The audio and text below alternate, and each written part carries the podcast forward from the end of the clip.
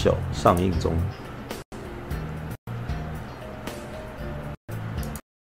来，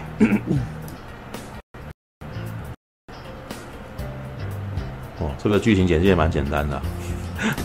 哎、欸，旁边有观众说，这样看你的画面会会停顿，停顿啊。那我也没办法。对，因为现在人就已经不是，因为我呃，应该是说我现在不在，那个速度不会像我家里面那么快了。对，我家他现在对，呃，一四三 KB 还可以，对，应该还好，就是还可以维持啊。对，开影片的时候就不行，是吧？好吧，那那我们就尽量不要，反正讲，反正放影片可能会被 ban 嘛。对。哎，你可以放个剧照什么的，放个剧照，好，好，反一九六二年，寂寥而肃杀的时代，翠华中学高三生方瑞欣意外与辅导老师张明辉相恋。哎，你看这妈的干什么？一开始为什么就哎这件事情在电影里面是后面才讲的？你说这妈的，好，在问题丛生的家庭及学校中。他成为他，哦，他成为他唯一的出路。追求自由的张明辉，另与师生殷翠涵、魏仲廷等人组织读书会，研读禁书，虽为呃虽为高压学院啊高压学员带来一线呼吸的空间，却也冒着生死攸关的风险啊。一夜，方瑞欣与魏仲廷在暴雨中的校园苏醒，却发现校园逐渐从他们熟悉的世界，在鬼魅横行的寓意。抑郁啊！他们被迫面对可真相。好，讲完了啊，呃，有看嘛？对不对？哦，对，我有看。对，把呃，先交给你了。对，你是喜欢还是不喜欢？Okay. 对，我其实是喜欢的。对，哦、因为因为其实，哦，对啊，就是说，我觉得。首先，最厉害的是他其实把，嗯、呃，游戏的故事浓缩的很，我觉得浓缩的很好。嗯嗯，就是说有改编游戏可能有两种状况嘛，一种就是我呢把它全部呢照本宣科的搬上来，嗯，好，那很明显就会有问题嘛，因为你玩游戏是一个让玩家去去体验、去沉浸，然后去互动的一个情节，可是电影其实。不完全是这样。那你如果直接把 好游戏剧情这样搬上来，那就会那故事就会显得显得失焦啊，或者说大家不知道你要讲什么。嗯，那有另外一种就是呢，他呢可能好只是借用了这个故事的的外壳啊或设定，然后呢，可是呢，他呢出来之后呢，他呢想要传达的是自己想要传达的东西啊。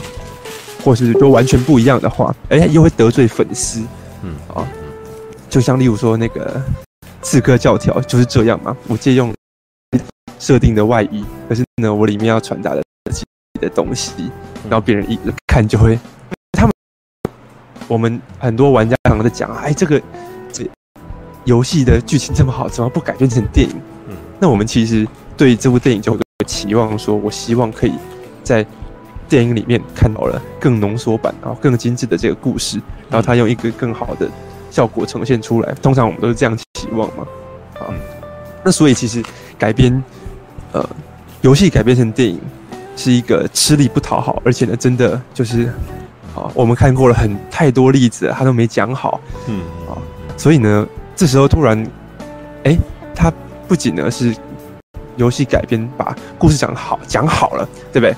我呢，既呢把游戏里面的故事消化清楚了，然后呢，我呢，啊，然后呢融融入了很多游戏里面的一些元素作为致敬的部分，好，但是他又非常有意识的知道说，我不能照照着讲，所以他里面会去做一些调整嘛，例如说，他就把故事设呃分分章节，好，好，然后或然后去做一些例如说闪回的片段，然后呢让这个。哦，可能异世界跟现实世界是一个哎平行平行前进的状态，那同样可以表达出那个返校游游戏里面的故事，跟他想要传达的事情，我觉得非常厉害。啊，至至少如果你要我想的话，我可能不会想到有人要改编返校会改编成这样。好，嗯，那再来就是他其实好，你光光讲呃技术层面的话，我觉得哎，他的美术啊气氛营造的很不错啊。嗯，好，那里面有一些特效的部分，哎，也做得很精致。然后甚至呢，你看他们在设计那只怪物有没有脸上是一面镜子？我觉得哎很有想法。他们试图从呃原著里面再去提炼出一些自己的心得，然后做一些新的改编。嗯，我觉得非常厉害，嗯，对不对？那再来就是啊，其实我也觉得《返校》并不是一个非常完美的作品。像像我他之前就有说啊，我觉得啊，固然我觉得电影不错，可是呢，它呢少了游戏的。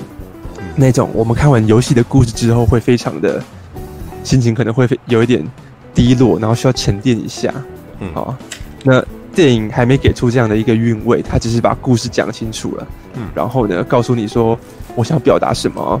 嗯，那我在猜，应该有很多人也感受到了《返校》这部电影的另外有一个问题，就是他在我要表达什么这件事上面，他做的太过火了。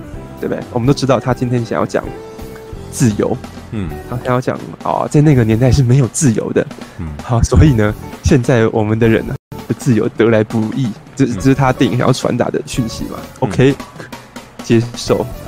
但是，嗯，好，你看完电影之后，通通篇你会发现说，他在电影里面讲了不自由，但是呢，却没有是何谓自由，对不对？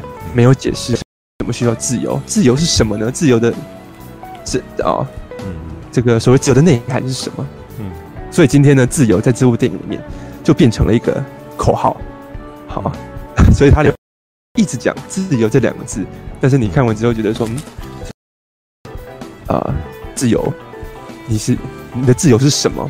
嗯，对不对？所以你网络上你会看到很多人会对这点提出善笑嘛。对不对？哎，你好像觉得说，哦，那个年代哈，因为不自由，对不对？所以呢，学生呢在学校里面被教官管，对不对？回家之后呢，家庭失和，对不对？跟老师谈恋爱还被禁止。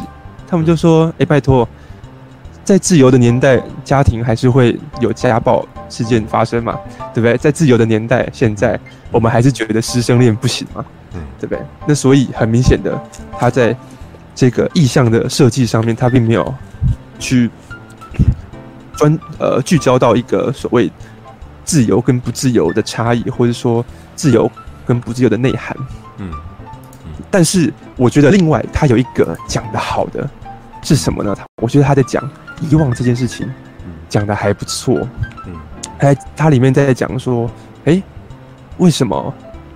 呃，故事里面是在讲说女主角跟男主角。他们要，他们忘记自己为什么在那个地方嘛，嗯，所以他们要去，啊，逃出去的过程中，他们要试图去回想起来，嗯，为什么我会在这里？为什么事情会变成这样嘛？对不对？哎，为什么学校变得好像一个那个举办丧礼的地方，死气沉沉？为什么我身边的人都不见了？对不对？好，那他们要去试图回想起来，然后这时候呢，啊，反派的作用。反派就是的目的，就是要说，那你们不要想起来，你们不能不能想起来，我不要让你们想起来。嗯，啊。那为什么男女主角要想起来？为什么反派不要让他们想起来呢？嗯，我自己我自己看完电影啊，我觉得他要讲的是，其实啊，呃，例如说人，我们可能会有很多痛苦嘛，啊，对不对？例如说女主角她。非常痛苦啊，然后男主角也是啊，可是呢，今天呢，如果呢你呢忘记了过去的痛苦，你忘记了为什么自己痛苦，你忘记了自己过去发生过什么事情，或是过去被人家怎么样的对待，好，你忘记了自己的过去，基本上就忘记了你自己是谁。对，那当你忘记自己是谁，忘记你从哪里来的时候，然后你就心安理得的过日子，觉得嗯现在这样很好啊，这时候。就是别人可以来控制你的时候，好，所以，好，这就是为什么里面的那个反派，我们都知道，可能是那个教官嘛，可能是那个那个那个鬼，要他们要他们忘记，嗯，好，那这个就跟他们想要传达的，在那个时候的那个呃权威时代啊，白色恐怖啊，是有一个非常强烈的连接的。他在讲啊，表面上是在讲遗忘跟记忆，其实呢背后呢是在讲一个认识自己，不要被控制的这种挣扎。哎，这点他就设计的不错。嗯，对，所以所以我觉得，哎，他不止故事有讲清楚，然后呢，有讲的是我自己觉得啊。那个故事讲的是有吸吸引力的，嗯，你知道，因为前前半段当然他不免俗的要用一些恐怖啊，jump scare，然后呢，那个气氛去营造出，哎、欸，我我会好奇说，呃，当然我已经知道结局了，可能没看过的，没看过游戏的人嘛，会好奇说，哎、欸，为什么学校会变这样？为什么你会在这边？怎么会有这只鬼跑出来？对不对？好，那到了后面，他则是慢慢的把啊。呃单纯想要接受那个惊吓的那种肾上腺素的东西，转向成他在他在告诉你说，这群角色的情感，他们哦为什么会做出这样的选择？为什么他们会做这些事这些事情？这个过程他讲的是非常完整的，然后再来是他背后有想要试图传达的东西，哎，也传达的还不错，啊，就是传达呃他在讲记忆啊。这件事情，哎，传达的不错。那我就觉得说，其实以国片的标准来说，这已经是超过水准之上很多很多了。嗯，好，因为像我我以前我记得我说过吧，我第一次看到中破塞的时候，我觉得哇，中破塞虽然讲的有点那个拖戏啊，有点冗长，可是呢，好。我的惊为天人，想说居然台湾电影可以讲出一个完整的故事，那太厉害了。对，好，有是有这么都有多糟啊？换句话说，至少至少我自己吧，也许身边可能有些人会这样，就是说，你看一个台湾电影，他们要讲好一个故事，然后讲完一个故事，好，然后这个故事可能呢是前后连贯的，然后是有一个呃完整的这个情绪的一个给观众一个完整的情绪波动的，是非常不容易的。对不对？你甚至看诸葛亮的电影，它都是非常破碎的，它是非常多的笑话，好去集结起来的。然后呢，套一个非常简单的故事，这样流过去就算了。好，所以基本上我自己啊，我看诸葛亮的电影是不会有太多情跟着里面的情绪起伏的。所以呢，我只是看看完诸葛亮的电影，我只是看完一个笑话集，对不对？可是呢。这本笑话集里面是没有一个前后关联的，啊，那那以这个标准来看的话，其实我觉得反校是啊水准超过水准之上的一个片，对啊，哎，那你看，呃，我理性理性上啊，觉得说这部片哎有达到一个我的期望，那感性上我也有被他打动，那自然我就觉得哎这部片还不错看嘛，嗯，对不对？那后，还有一个很有趣，我之啊之前在跟网络上的一些网友讨论过，嗯，哎，现在可以爆雷对不对？反正已经上映一个礼拜了，就是它里面有一个设计是那个魑魅魍魉那只鬼，他的脸是一面镜子，然后呢，他在里呃电影里面呢那只鬼哦杀人的方式是他会把受害者抓起来，这时候受害者就会从那个鬼脸上的镜子看到自己，然后镜子里的自己，啊，头上呢被一个麻布袋包住，啊，这时候呢，这个嗯受害者的灵魂可能就会被这只魑魅魍魉带走。我我一直觉得这个，因为这个设计其实是游戏里面没有的嘛，然后我觉得这个设计很有意思。啊，那大家在解释为什么他要这样设计这只怪物的时候，啊，鬼差啊，在，他说大家在解释为什么鬼差要这样设计的时候，大家都有不同的解释。例例如说，哎，楚哥，为什么你觉得他这只鬼要这样设计？他是什么用意？我没有想法，我没有想法，我没有想法，对，不对？你说，我说我自己啊，我自己是在觉得。然后这其实也跟返校这个故事有很大的关联，就是今天呢，这只鬼哦，我们可以把这只鬼想象成它是一个呃白色恐怖的代表好了，就是那个时代，哦，可能就像是这样的一只鬼，然后到处呢这样子把人抓走啊，或是说我们对那个时代的这个恐惧的一个形象化。嗯，那今天我们看到了，哎，里面呢这只鬼到处抓人啊，然后呢我们从镜子里面看到自己，啊，然后呢就就被带走了。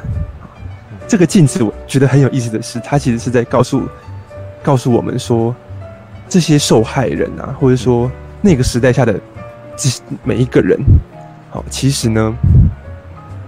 都不完全是被害者，或者是受害者。我们就是说，不完全是受害者，就是诶，你觉得，呃，你呢可能被压迫啊，甚至你可能被抓走啊。嗯。可是呢，被害者跟受害者之间的关系，难道这么单纯吗？就是说，所以呢，你你们就是坏人啊，我们就是好人。那那所以那只鬼抓到人，然后。受害者从镜子里面看到自己的时候，其实呢，有点在告诉你说：“哎，你是不是啊？这镜子是告诉你说，你也要去反思，说为什么啊？为什么是为什么是你啊？哎，这样这样这样讲好像很奇怪，有点检检讨被害人啊。就是说，今天看到的是，呃，像像例如说方瑞欣来讲好了，哎，呃。”我们原本想说，如果我们要讲一个白色恐怖的故事，嗯，哦，很简单呐、啊，就有一个人，他呢某一天呢被被诬陷了，然后被抓，然后呢怎么样被带到金钟里面去严刑拷打，好、嗯，然后 对不对？然后所以呢，哦，国民党呢真是呢太可恶了，蒋介石是恶魔，这样子，台湾人民受苦，台湾人民很可怜呐、啊，这样，对吧、啊？但是返校他要讲的不只是这样。他告诉你说，这个女孩生在这个时代下面，好，然后呢，因为呢，这个社会氛围是如此，好，因为她的经历是如此，嗯，对不对？她她家庭适合，她急需要一个心心灵的依偎，嗯，然后呢，她他们的这个灵魂跟思想极度的被压抑，这时候呢，出现了一个又高又帅又年轻，而且呢，还非常还向往自由的一个老师。哦，他可能对方瑞欣来讲，就像是黑夜中的一道阳光啊，对不对啊？他呢，很理所当然的会去，好，向呃，嗯，现就是呃呃向往这个男老师嘛。但是呢，由于哎，在在那个时候，这种事情可能呢还非常非常非常禁忌啊。再加啊，再加上，因为在那个时候，可能他呢，哎，对。男女之情也没有太多的了解啊，嗯，所以呢，这个他就嫉妒啊，可能我的男人会被抢走啊，或者说他愤怒于为什么别人要把我跟这位老师拆散，所以他呢做了这个选择，嗯，导致的呢，对不对？读书会就被抄了嘛，对不对？大家呢就被抓去枪毙了，对不对？哎，为什么我要讲那个时代？我要讲一个加害者的故事。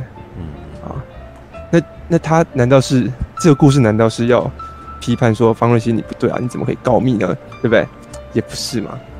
他就是告诉你说，其实在，在那是一个整个时代的一个啊一个荒谬。我们甚至不能说错误，那是整个时一整个时代的荒谬。然后呢，在那个时代下面，每一个人做的选择啊，可能都不完全是有可以有一个非常。明确的道德去批判的，对不对？有有些人选择告密，有些人选择好那个坚持哦不出卖自己的同伴，对不对？有些人选择当政府的走狗，对，有些人当了政府的走狗还是被枪毙，对。那我们可以说这些都不是人每每个个体的错。那换句话说，这整个时代这样也可能。每一个人都有那么一点点责任，然后呢，那我们每一个人其实都是有自省的空间的，啊，那我所以我觉得为什么那只鬼是一个镜子，在告诉你说，啊，自省这件事情，就是说，我们每一个人也都是那个时代的一份子啊，所以我这件这个错难道只是某几个人的错吗？那这正好。跟方瑞欣这个角色又是产生一个连接，嗯，所以我觉得这个设计非常厉害。嗯，对啊。那当然，别人有对这个为什么它是镜子有一个另外的诠释。嗯，对啊。那你看，其实好的啊，好的一个创作就是这样啊。嗯，它呢给了大家可能一个强烈的感受，但是大家去检视的时候又发现说，哎，它其实好像有很多可以解释的部分，很多可以挖掘的部分。嗯，好。那另外还有人在谈，好。我我自己看当当时看的时候，觉得最好笑的是白教官这个角色，嗯，好，就是哎、欸，他挑的那个演员，然后画的那个妆容跟形象，哇，真像，啊，真像韩国语，啊，直接这样讲，有这么像吗？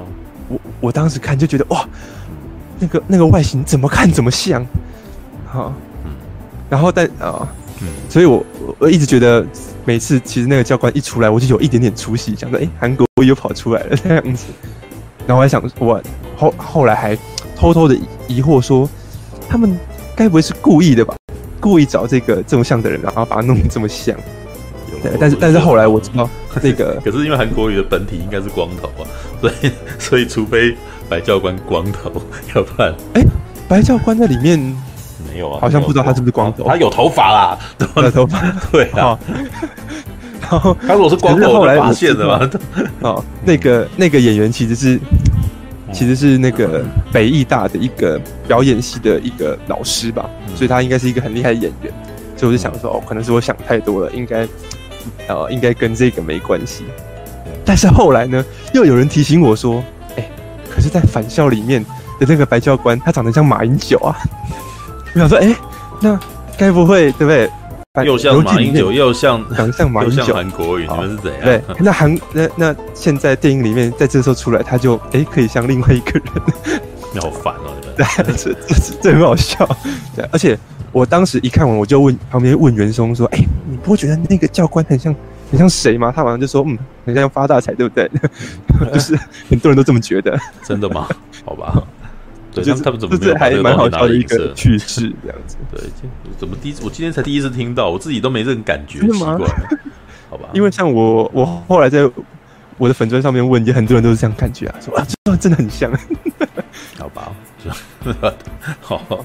所以总之，我是喜欢这部片的，即即便我觉得，哎，我给他打几分？我来看看，我给他打，我给他打八十分。八十分，那那八十分其实就是一个好看，对不对？好看，但是呢，八十分算四颗星，这已经算很厉害了。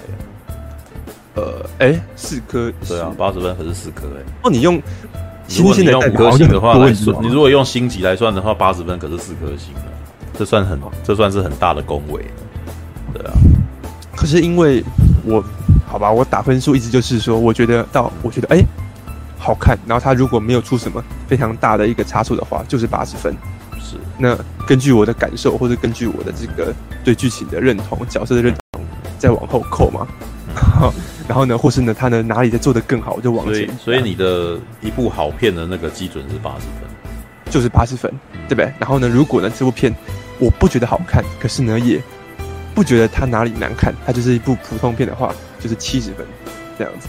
嗯，这基本上一部难看的片，我会扣到六开头这样，那就是第九分局。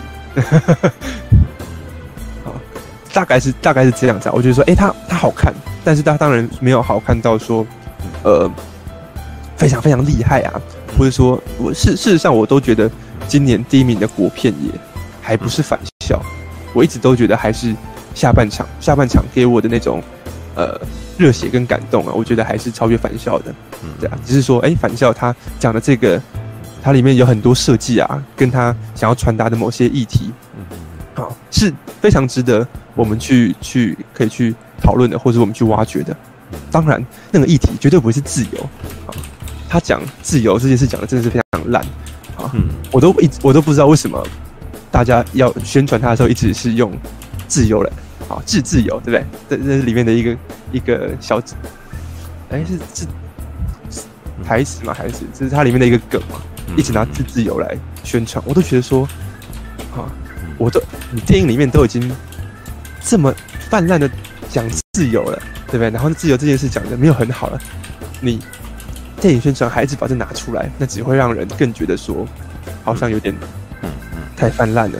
这样，其实这部片想表，我觉得他想表达的，或者说他真正讲的到位的，然后他整个故事设计啊，嗯，所组织起来的那个要我们去思考的议题，基本上不是自由，嗯，而是记忆这件事情。就是说，为什么你要记得自己是谁，或者说为什么我们要记得那个时代曾经有那么那么一件事？为什么曾经有那么那么一个时代，然后曾经有那些人发生过那些事情？嗯，那基本上不单纯是为了什么自由，哦，也不会单纯是什么为了今年的啊总统大选什么的，啊，对啊，你甚我甚至都觉得，因为它里面其实啊，就是我觉得这部片厉害的地方，它要讲那个时代，然后那个时代其实。我们情感上那个时代都有很明确的指向性，认为说哪一方可能是比较值得被同情的，好，哪一方可能是错误比较多的。他其实讲的，那反教在讲那个时时代的时候，其实讲的非常的，哦，那个分寸有拿捏好。所以呢，我身为一个我可能没有特别认同，哦，那一个政治立场的人，我还不会觉得说我被冒犯到，或是我觉得说你们呢讲的太一厢情愿了。电影里面啊，单说电影里面，并没有给我这种感觉。然后我甚至反而觉得说，今天它里面讲的这个议题啊，你说，哎，难道今天你是一个支持好另外一个政党的，就不用记得自己是谁吗？然后就不用去反思我们的个体在那个时代或在这个时代的一个身份跟立场嘛？对啊，那所以其实这部片是可他，你可以把他要。思考的东西是超越我们现在所看到的两党的纷争，啊，甚至是超越两国的这种互相对立、互相攻击的状态的。嗯，然后呢，他是在告诉我们说，我们要思考自己，啊，我们要记得自己是谁，而不会被谁控制。嗯，好，所以这是我给这部片有加分的另外一个原因，就是。他呢，在操作这点上非常非常聪明，而且我觉得非常非常有想法。因为当今天，呃，这其实也是当时我们在担心返校被拍成电影的时候可能会有的问题，就是他呢可能会太，要么就太怕往哪个倾啊哪个倾向去偏，他呢可能就会选择不讲啊，因为怕得罪人；否则就是呢，他呢太往哪一个方向去偏。于是呢，就会变得没有那么客观，啊，或者说没有这么中立，变成说太太情绪化，太有啊倾向太明显。那如果你我倾向太明显，哈的话，就会失去这个文学性的价值。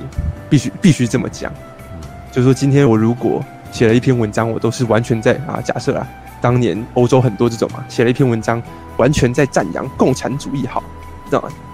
那个无产阶级的伟大啊，资产阶级的邪恶，基本上这篇文章啊，在后世来看，它文学性就会大大被打折。这样，因为今天呢，你呢只是要宣传，而不是让人让读者去思考。嗯，那当我们在这么害怕，尤其是现在这个 呃台湾的这个氛围如此的混乱怪异的情况下，哎，他呢有 hold 住啊，那我就觉得说，哎，他很那这样子，这很值得鼓励。即便他的故事没有讲到八十五分，没有讲到九十分，可是他在这一点上面 hold 住了，那代表这个写创作者啊是有呃，我认为是很很深的思考放在里面的。All right，好，还有吧？大概是这样子。All right，啊，好，我来讲我的感觉哈。其实我的那个什么感觉还蛮复杂的，是。好，其实啊，我应该先从游戏开始讲。虽然我到目前为止都还是没破关，我买了它，但是我不敢破它，你知道吗？对啊，对。但是呢，返校在一开始我就非常喜欢它。嗯，他我我在他出试玩版的时候我就很喜欢它，而且我那时候就到处拉人说：“哎、欸，你要玩这个，这个很棒。哦”这样子，我甚至还有推法兰克说：“哎、欸。”你要不要玩一玩？这样玩一玩，然后我们几个人每个人讲一小段这样之类。但是那个东西后来没成，知道因为给他们玩，他们玩了一玩，不会没有没有没有给我那个新的，只有墨佐有，你知道吧？但是只有一个没有用，所以我也没没有没有做，知道，所以墨佐就白录了，你知道吗？拍谁？现在要跟他道歉，就是那个东西就废掉这样子。对，但是我当时喜欢返校的原因，是因为它是看起来，它其实虽然是个小品游戏，它是看起来是一个二 D 的小品游戏，很像 Flash Game。你知道，就是我们以前玩那个什么，那个是呃干角龙那一种的，你知道，或者是阿贵那种的那种 Flash Game 的感觉，对，就是很是平面的二 D，但是呢，我可以看得出来里面诚意满满，它那里面其实音乐音效啊，然后还有气氛的掌握都非常的好，然后呢，它其实在玩法玩呃游玩的方式上面，其实是属于那种密室逃脱型的游戏，嗯，对，那密室逃脱型游戏其实我们最呃，如果我随便提一个例子的话，就应该是《恶灵古堡》这样子的东西。嗯，是对。那《恶灵古堡》就是你要在你要逃出一个鬼屋嘛，然后鬼屋里面到处有僵尸，然后你必须要去找线索，讲说这个这里到底发生什么事情，然后一步一步的去拼凑到底发生了什么事。嗯，对。那返校其实也是基于这样子的架构里面，就是他在一个学校里面，然后方瑞欣不知道自己为什么在这里醒过来了，然后他就开始去。到处去找线索，然后会里面有一些妖怪啊、鬼怪，然后要抓他这样子，然后他要想尽办法知道说自己为什么会在这个地方。对，那所以他的游戏形式其实我是我是非常喜欢的。对，因为我可以看得出来，因为台湾其实不只是类型电影的耕耘上面很辛苦，类型游戏的的耕耘更辛苦。嗯，那我们一直以来。在做游戏上面，其实有一个很有趣的点，就是我们其实很少把自己的世界拿来当成题材。嗯，就是我们永远都会像，即使是大宇吧，大宇它其实是很厉害的游戏公司，但是他做的东西就是《轩辕剑》啊，《仙剑奇侠传》啊，对，或者是所谓的那个什么叫什么《天使帝国》，对。但是呢，当时呃，我觉得《轩辕剑》跟《仙剑奇侠传》已经算是很厉害了，他们是把事情拉到古代的仙侠。对，那也其实说老实话，目前对岸的那个什么仙侠能够如此的兴盛，其实有一部分原因真的跟《仙剑奇侠传》有很大的关系。哦，你知道他们的仙侠会如此的兴盛，跟我们是台湾开的头的，知道吗？哦，台湾做出《仙剑奇侠传》这个东西，然后在对岸那边，因为他们拍了连续剧，所以在那边很红，然后就开始很多人就是一直不断说，那我们要做这种东西。对，这样当然再加上对岸有一个那个法规嘛，不能够有鬼嘛，对不对？不能有，所以古代的奇兽可以嘛？对，所以仙侠才一直都在里面，就是一个，对，就是会变成一个非常火热的类型。对，然后，可是呢，我们其实在这之前，其实一直都，其实我们在做游戏的那个，我们的游戏公司在做游戏，基本上一直是在对国外看齐。就是至少在九零年代初期的时候，有很多台湾的游戏公司基本上是看着日本的游戏类型，然后去做的。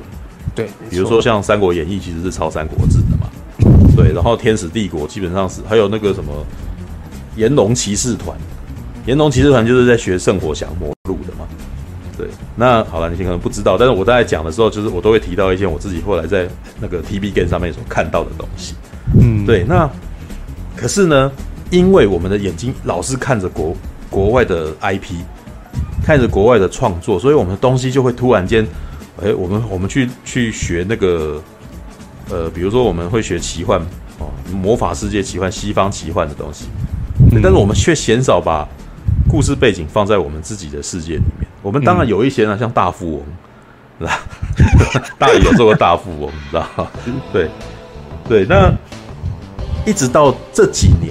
才开始有一些那种小小团队，然后开始做做这种东西，像渔港基隆，对对，渔港基隆就是明显就是把过去的一些事情的背景，然后呃，然后把美那个什么，就是加入美少女的人设，然后把它变成一个 A B G 这样子。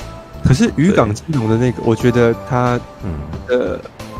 呃，身为一个没有在玩游戏，或者说对那个动漫没有不是 fan 的一个人来说，我可能就会对这样的一个游戏会有点退却，是，因为它的画风上面还是因为它其实基本上是针对的是过往喜欢玩美少女游戏的人嘛。哎、欸，对对对对对。那返校当然是把它走另外一个类型。其实我那时候有观察去，因为因为那时候赤足在早期的时候，我就看了一下他们的一些早期的设计的的那个一些访谈。是，这最早真的返校是想要做的像恶灵古堡那样，在三 D 的环境下做。对，所以这也是为什么后来还愿就哎、欸、一跳就变三 D 了，他们没有停在二 D 那个地方。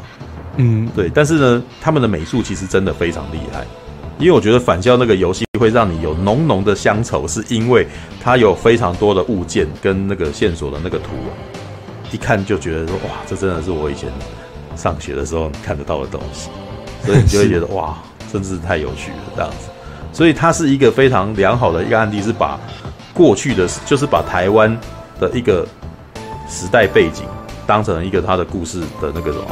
背景故事的地方，然后讲这样子的一个故事，对，所以我其实一直都觉得说这个东这个团队真的很了不起，因为他至少在还愿的时候也是一样啊，还愿让你觉得说你会有浓厚的觉得那种想要玩，就是觉得这个东西有很大的亲近感，就是因为这个的是这个游戏的背景时空其实是跟你的周遭生活有点相关的，对对对对，对，就是那个那就是还愿的那个公寓，其实我其实。可能在某个家、每个某个人的家里面可以看得到这样子很类似的一个格局，嗯，对，所以你在看的时候就觉得哇，就是，哎、欸，这这个跟我生活很有关系耶。这也是我之前在玩游戏的时候最大的期望，就是说我每次在玩一些觉得很好玩的游戏，都会想说，哎、欸，他、啊、怎么没有跟我的生活相近的那种类型的？嘿，所以为什么？因为台湾人不做，然后台湾人又都可能会觉得说做别的做呃，我们去学学一个 FPS，然后可能那个。呃，再加入台湾战队，可是那看起来就是不是你你平常会看到的都 有啊。我以前在做 SF Two 的时候，他们还加了一个那个台湾的战队啊。但台湾的战队的唯一的相似点就是它的肩章是是国徽是国徽这样子而已嘛。对，那但是就是那个就是贴皮的，对，那个你你从里面其实很难看到跟你的日常生活相关的东西。其实他们曾经有做过那种呃故宫博物院这样子的一个地图，可是你就会觉得说好像。没有那么贴近的感觉，这是我之前在玩那个人中之龙，你知道日本的游戏人中之龙的时候，就觉得说我一直很希望台湾也有类似的东西。人中之龙是一个 A，是一个类似 RPG 的 AVG 啦，就是那种一个人要在街道要要去解决事件，然后去触发很多事件，然后接下来里面有一个故事这样子。那主角就是一个流氓，那这个流氓就是基本上就是他进去他呃所待的那个地方叫做天下一哎天下一番？天下一番街，那天下一番街基本上是拿那个什么歌舞伎町啊，对，哦，那个那个以前那个游戏里面叫神士町，对，但是它基本上其实是参考了神那个歌舞伎町的一个环境，所以像上次不是那个大侠去日本嘛，他照，然后我就他在拍那些画面的时候，我就说，哎，我知道那个地方是哪里，我知道那个地方是哪里，我很很喜欢那个，你知道，因为我在玩游戏的时候，我其实在神室町里面都看到这些东西。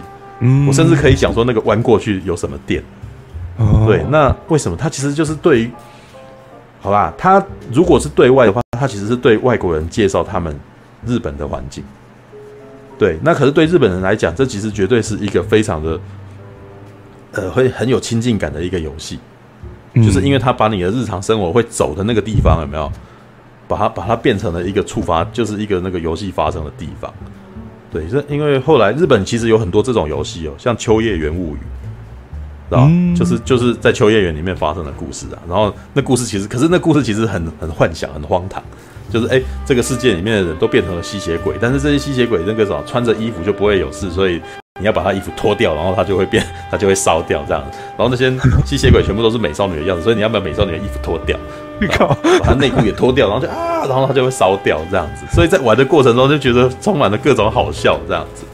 对，但是他就是把这个世界观摆在他们自己日常生活会有的那个地方，把它做成一个 RPG。嗯，这这这其实是一个非常有趣的一个尝试，然后也是让我觉得很棒。像我们在玩 GTA 的时候也是啊。GTA 《侠盗猎车手》基本上是把洛杉矶拿出来整个放进去里面，然后或者是像那个，啊、对对对，或者是像那个什么香港秘密警察睡犬 Sleeping Dog，它其实是把整个香港把它变成一个开放式的一个游戏，所以我每次看的时候都想，为什么台湾没有？你知道吗？就觉得有点难过这样子。即使是像《恶灵古堡六》的时候，他把是，他把那个。香港的那个九龙城寨把它放进去，我也觉得好棒哦，知道吗？就是对我就是总是会很希望说有没有一个背景世界是我们台湾的呢？嗯，对，而且我其实那时候都会想说，如果发生在台湾的僵尸发那个恶灵古堡世界发生在台湾发生什么事，应该是骑小绵羊拿着西瓜刀的，会觉得很嗨，你知道吗？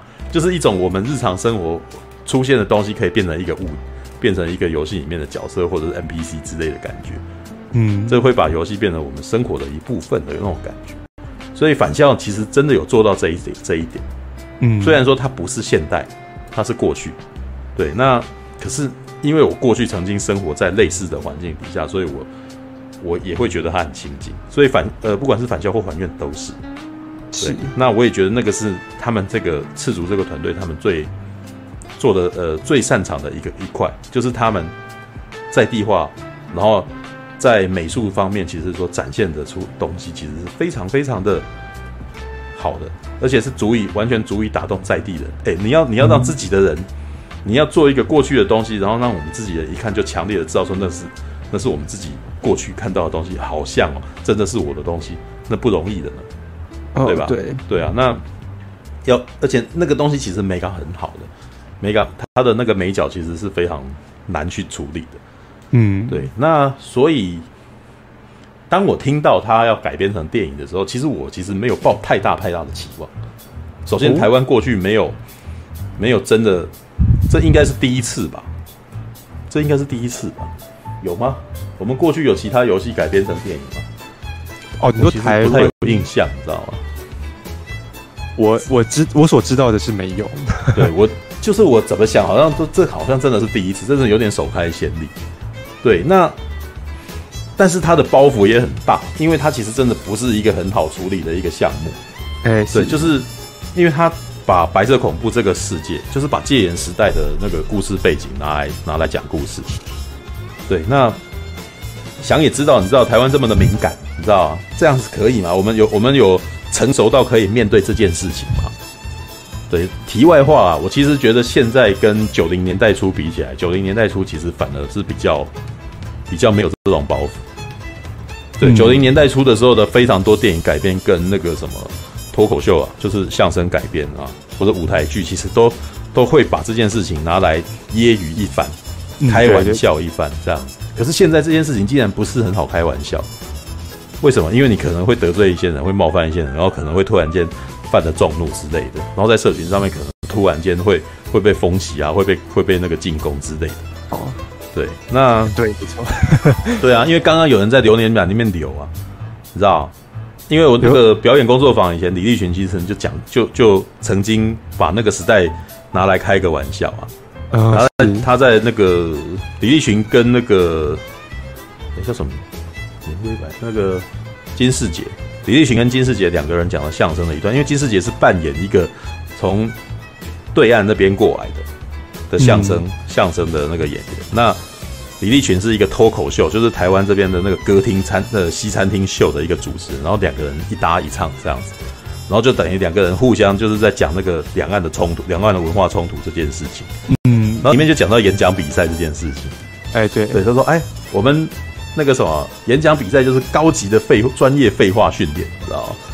对对对，所以他说我最会讲废话了，你知道？我从小就是演讲比赛冠军，知道 然后那一段其实很好笑，就是在讲说他，呃，被抓到一个林场偷抽屉的，结果给他开一个那种好像很简单的节目的那个题材，叫做“我最快乐的一件事”，听起来好像很简单嘛，你只要把自己内心的那种，哎，你平常遇到快乐的事情讲出来就好了。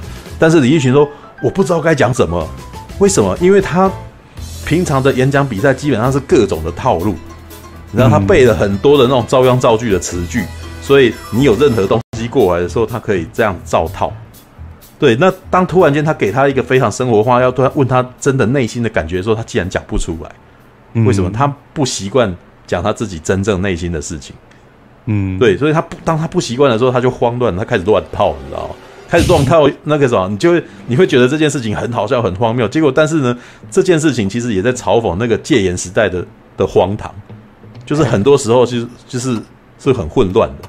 知道吧？就是，诶、呃，他一开始就是说那个什么，呃，国父说人生不如意事十有八九。哎，可是这是明明就是我最快乐的一件事。说啊，然后金世杰在旁边，哦、啊，他从反面点题，哎，有创意，有没有？对，然后黄花岗七十二烈士啊，然后就弄一下，抛头颅，洒热血，为我们奠定了光荣的基础。哎，这跟快乐有什么关系？没有关系，但是他就不知道不知道怎么办，他就再把他那个照样造诣再弄出来嘛，对不对？对，然后而在新中会以及同盟会的努力之下，哎，越扯越远，知道吗？新中会跟同盟会努力之下，跟你快乐有什么关系？没有关系啊。对，他就不知道他在乱扯这样子嘛，对不对？为什么？因为以前只要讲这些你就加分，哎，对对，但是他突然间要讲快乐的事情的时候，他就整个混乱了嘛。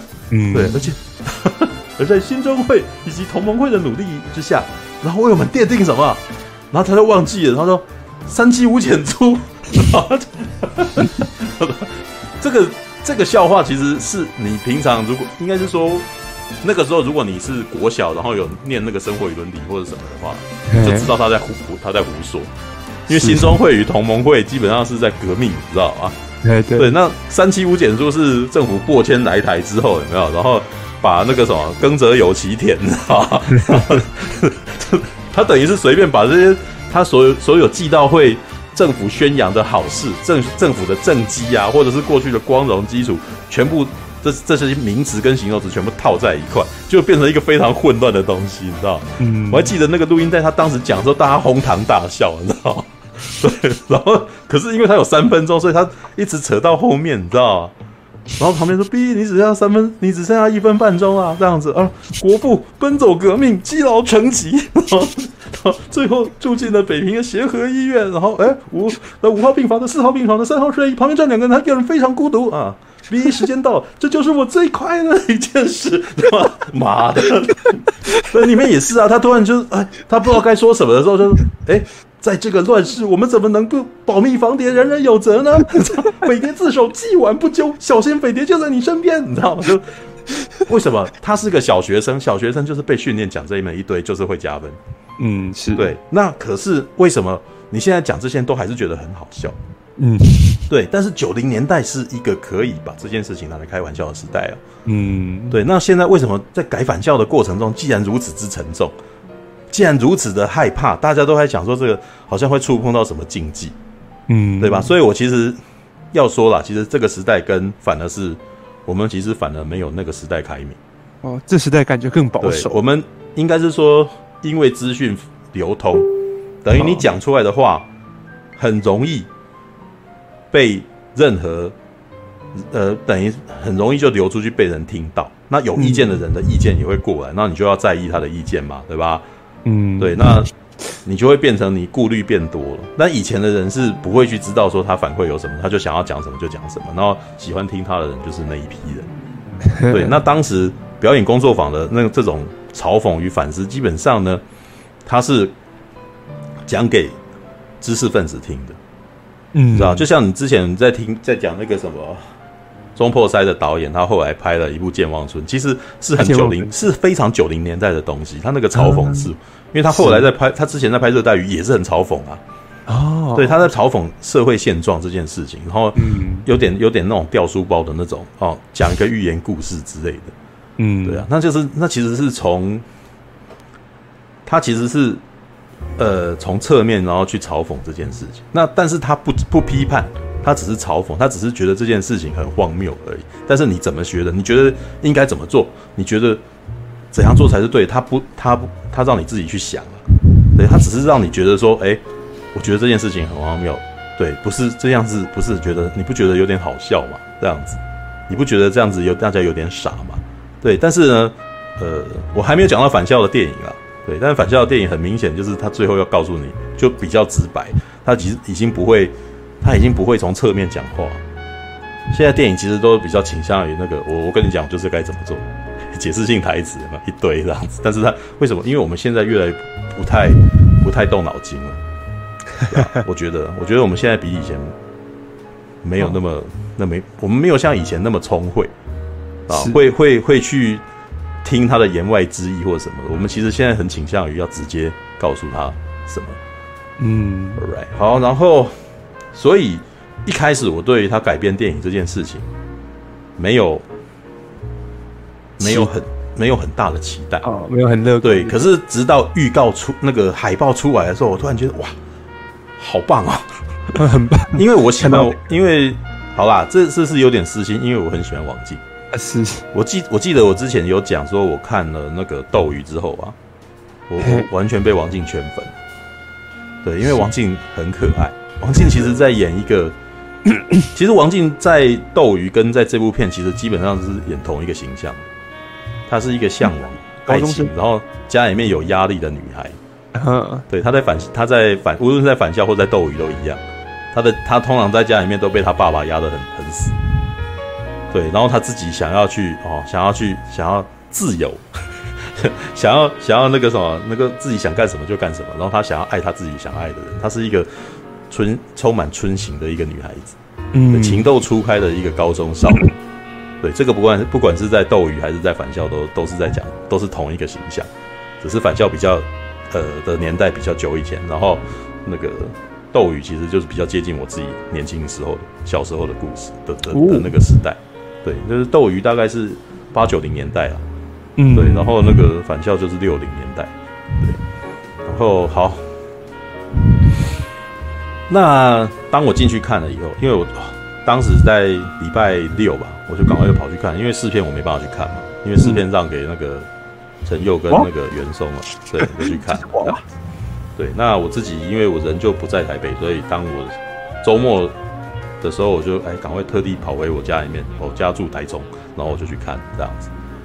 对，然后呢，我得称赞他的那个场景，真的做得非常棒，他的人设也非常非常的棒。这一点我觉得他完全没有辜负那个次主，嗯，在那个返校那个游戏里面的努力，就是至少他这个东西其实移植过来，其实是很成功的。他的形象这一面与他的精神面其实移植的很蛮成功，就没有歪掉，这样没有歪掉，就是他的那个他的表面是没歪掉的。而且就是当二 D 的东西转三 D 的时候，是王静的时候，我也觉得很棒。对，真的，她不是一个那种，她不是一个看起来呆呆的偶像女孩女明星来演，你知道吗？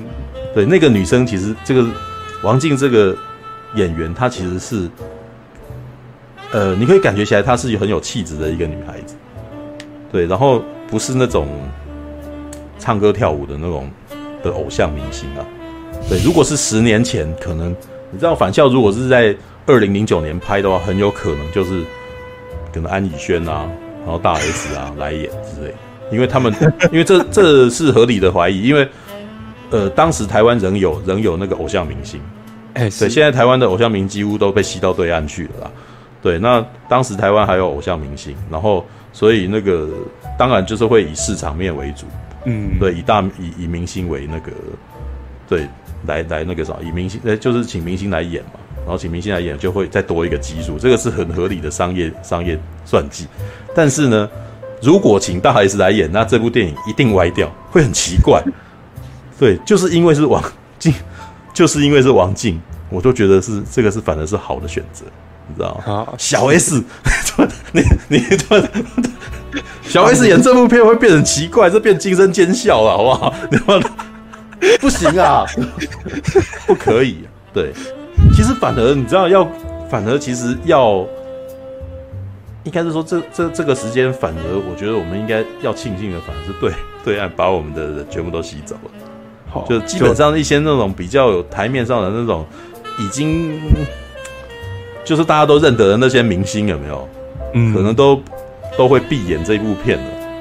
对，所以反而是这样子，所以王静的这个选角让我觉得很成功，就是很，他会让你觉得这个很纯粹啦，不会不会有很浓厚的那种商业操作的那种味道。你不觉得这部片的每一个演员的选角其实都很不错吗？但是你都不太认识他本来，他他在他之前好像可能比较没有没有名气的那种感觉。王静已经算是不错了哦，对，王静算不错了哦，除了那个他爸。他爸还是那个，嗯知道是谁的演员嘛？其他都对，就是，但是也不是多么有名的人呐、啊。这部片里面没有什么，他不是你在这部片里面没看到什么，你你平常在综艺节目会看到的人啊？你懂我的意思吗？对对对，就是你可以感觉起来，他们是以造型为主的，而不是以这个人的名气大，所以我找他的一个考量，嗯、所以他是蛮纯粹的片。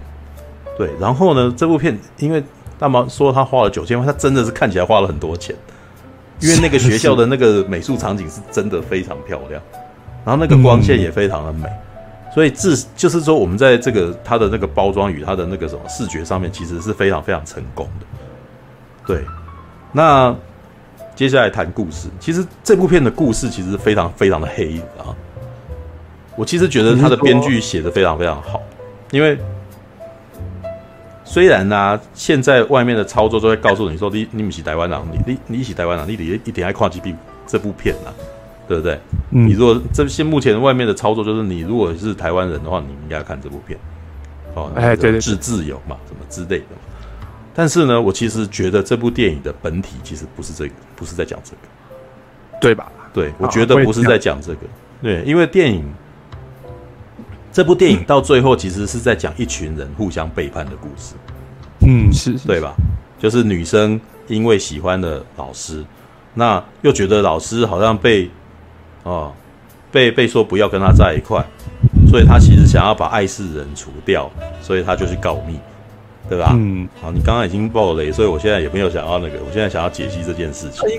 对，已经对，那所以到最后变成了一圈互相检举对方嘛，对不对？可是互相检举对方，是因为你爱国吗？不是啊，不是嘛？你你检举对方，其实只是因为你你有别有居心嘛，你你想要改变这件事情嘛，对不对？就像妈妈她检举检举父亲，是因为爱国吗？不是嘛？不是，对啊，她只是因为想要脱离她老公而做这件事情嘛。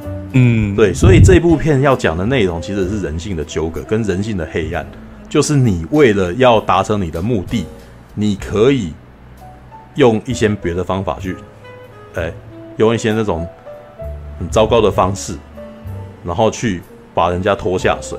可是呢，你当你做这件事情的时候，你会后悔的，因为你拖下水会发现你影响到的层面其实是远超过，远超过你自己想要的状态。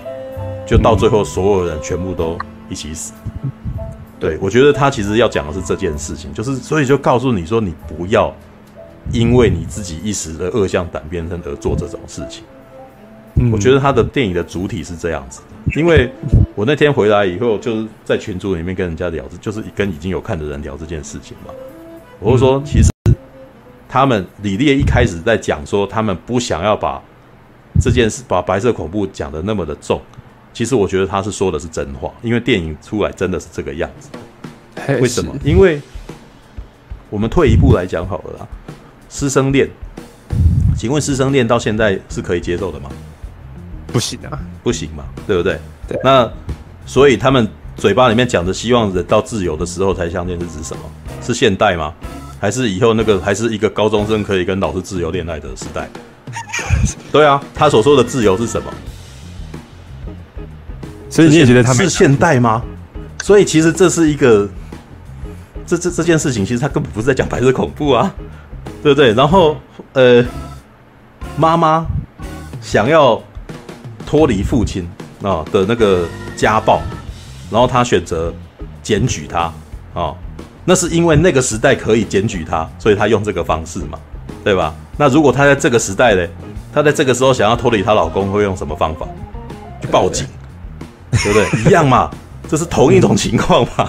对，所以白色恐怖只是在那个时代正好有一个工具可以让你去做这件事情的一个一个工具而已。他不，他没有要强调这个白色恐怖。因为我觉得有趣的就是说，像白教官这个角色是非常扁平的。扁，你你觉得你有看过白教官的私生活吗？是没有，没有嘛。他就是一个恐怖的人呐、啊，他就是没有，他没有多余的，你知道他没有多余的面相。他就是一个看起来很讨厌的人，他就是看起来很压迫的人，他就是魔王，他就是一个你你去碰他你一定死的一个一个状态，对吧？但是你没有看到白教官私底下的那一面，你没有看到他的柔情，没有嘛？没看到白好像 没有看到白教官的柔情嘛？他甚至连个人都不太像哎，他他也不是什么邪恶的人哎，他只是一个判官而已。你了解我的意思吗？就是，呃，假假设有一有一些我们设计一些剧情是白教官其实很恶心，想要染指女高中生，结果被呃什么之类的，然后这时候你会觉得这个人很讨厌，你会开始厌恶他。可是电影里面没有完全没有做这件事情嘛，所以白教官真的是非常扁平的角色。对，也没有对啊，你没有看到你，他只有讲说白教官跟爸爸很好，但是嘴巴上讲，他们我也看不到，我没有看到这个啊。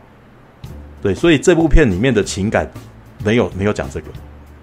对，所以但是呢，这个故事我觉得很黑的原因就是，他到最后其实真的没有一个人是好人，你知道，就是这是一个到最后活下来的人是个告密者嘛，对不对？魏仲廷是个告密者嘛。他最后只是跟你讲说，他为了活下来，他什么都做嘛，对不对？他就招了嘛，对不对？但是，我看到另外一篇在讲说，要他招是招什么？是你要他讲什么，他都讲，所以他活下来嘛。所以他可能会变成一个在在别人眼中是一个很糟糕的人，他是个背叛者。对啊，那方瑞欣呢？方瑞欣是个告密者啊，对，就是等于是每个人都背负着自己的一个罪，你知道吗？对，那他们背负着这个罪在世界上生活，然后他们自己可能都会有。他们自己都可能会有良心不安的时候，他们应该都会有一个良心不安，因为他们曾经做过一个对不起别人的一一件事情。那这是我觉得这个剧本好的部分，因为其实啊，这剧本不好，这个剧本应该是说，我很难得在台湾电影里面看到这么这么有型的本，你知道吗？嗯，这是有头有尾，然后背后寓意又很深远的一个本。这基本上已经几乎跟史蒂芬金的故事差不多了，你知道？史蒂芬金的故事基本上也是这样子啊。他其实都是暗暗在批判一些事情，可是他拿一些预言体来做一些，这这些妖魔鬼怪不是真正妖魔鬼怪，真正恐怖都是人心这种事情。对他，我觉得他的故事本体其实写得很好，很了不起，你知道？就是很应该是说很超越现在目前时下的那种线上的电影编剧的那种格局。真的，但是这也是因为它本来是游戏的东西，因为游戏我之前一直都讲啊，我我一直都觉得游戏的深的那个深度跟广度其实比电影还要大，嗯，所以每个人老是在讲说这游戏这么好玩，它应该改编成电影，其实反而是一个退一步的一个行为。大家觉得想要改编成电影，是因为电影是视觉的最高殿堂，嗯，对，就是觉得哇，视觉就是电影，好像是那个什么，大家艺术就是好像很艺术，有没有？就是任何我们觉得那个什么看看东西到最后最厉害就是电影这样子，但是事实上游戏能够探索的东西其实比电影还要多很多，因为电影其实在剪接上面其实是画重点给你看，它只给你看一百分钟而已，对吧？他在你只有一百分钟可以体验这件，可是游戏里面是到处探索，然后每个到处都有线索，有没有？所以你要找的东西真的好好多哦，你可以看到的东西面向就是就是非常非常的多嘛，对啊，那。所以，他其实比反而比那些电影能够体会到的东西更多。这一点是觉得那个什么，他们为什么大家每次都会觉得说小说改编成电影有难度，影集要说成电影也有难度，游戏要改编成电影也有难度，因为他们能够讲的事情都比电影本体还要多很多。但是电影，但是电影其实厉害的地方是说，它在一百分钟里面，它必须要能够给你很多情绪的波动，这一点才是电影。需要去达到的。对，我其实也一直觉得说游戏可能是电影的下一步，但是目前我觉得还有太多太多的问题，就是很多人其实并不是很看得起游戏的。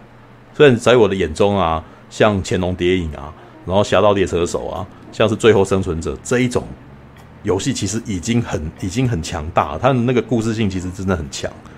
就是尤其是在玩游戏的人，那个玩家自己在带入的时候，他的那个情感更强烈，知道？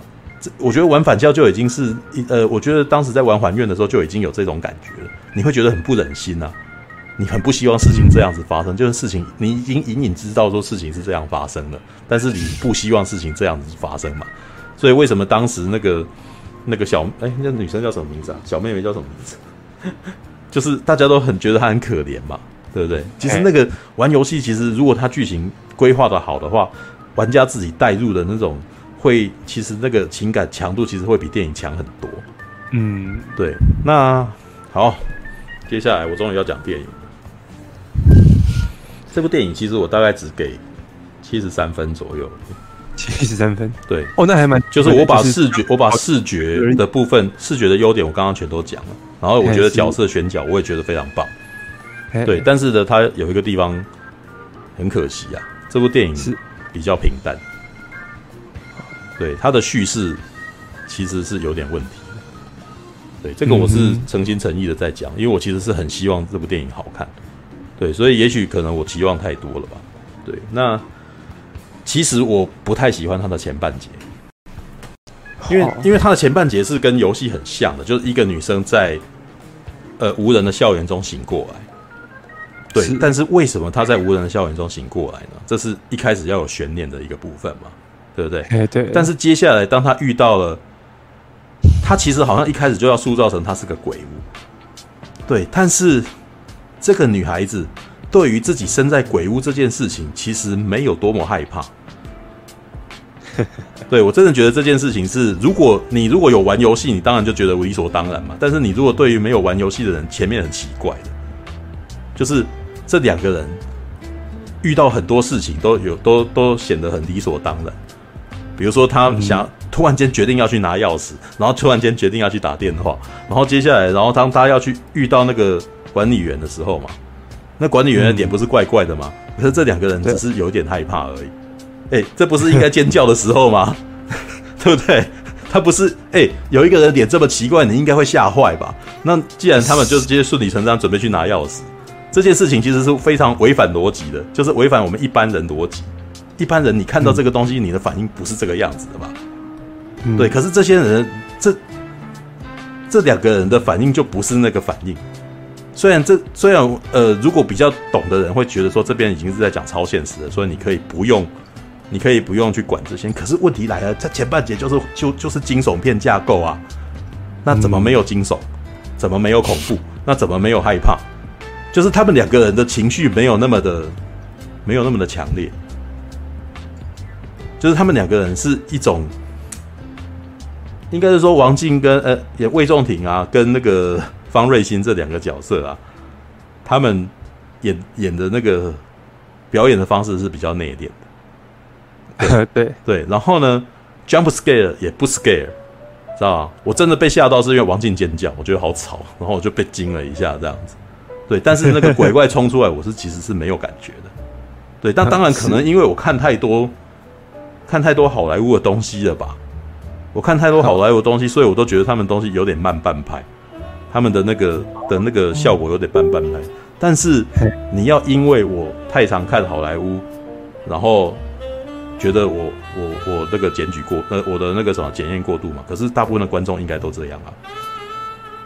你知道我们我们。台湾的台湾的电影观众已经是好莱坞的形状，所以你虽然这件事情很不公平，但是你要想办法剪得跟他，他要要要把这种惊悚做出来，而且而且做惊悚也不是说要很多钱才办得到的。像以前我在看《战栗》这部片的时候，它是也没有很多钱，可是我好怕，我怕的要死。也就是说，这部片的前半节其实没有把惊悚这件事情，没有把未知的恐惧这件事情拉出来。可是呢，这真的不容易。我看完了以后的第一个感觉，只是说惊悚片真的很难做，就是因为他其实把该做的事情都做了，但是呢，我就是觉得，但是我就是觉得很平淡，就是他等于是很平铺直述的把所有事都讲出来，但是呢，我就真的没有感到恐惧，因为他没有吊我胃口。对，那当然很有可能是因为我真的看太多，所以我变得很麻木。对，然后对鬼差来的时候也，其实那一段啊。其实《战栗》这部电影其实也有类似的描述。哦，《战栗》也有一段是那个什么杀人狂冲进厕所里面，但是我在看《战栗》的那一场戏的时候，我真的吓坏了。我我真的是深深的恐惧，你知道，我那时候就真的忘记了，忘记这是我在看电影。我已经觉得说，哦，因为一般我们在看电影的时候，真的是，如果你真的放空了，就是你出戏的话，你就知道，反正他最后会活嘛。对不对？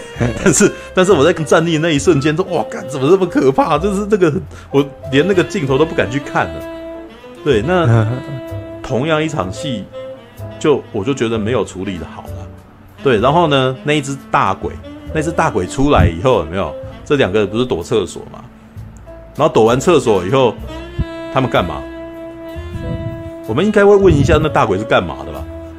为什么会有大鬼啊？嗯、对，为什么会有鬼？他们连问都不问呢、欸，他们连这，他们没有讨论这件事情，他们就继继续走关卡，走下一关了。这一件事，这部片基本上很很关卡，你知道吗？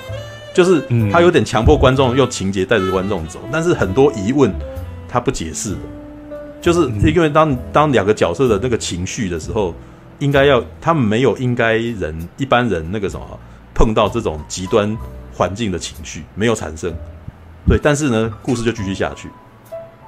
对，所以这一点我其实觉得有点，对，对我其实觉得有很多前半节我觉得有点伤心，就是说，就是要恐怖没恐怖，你知道吗？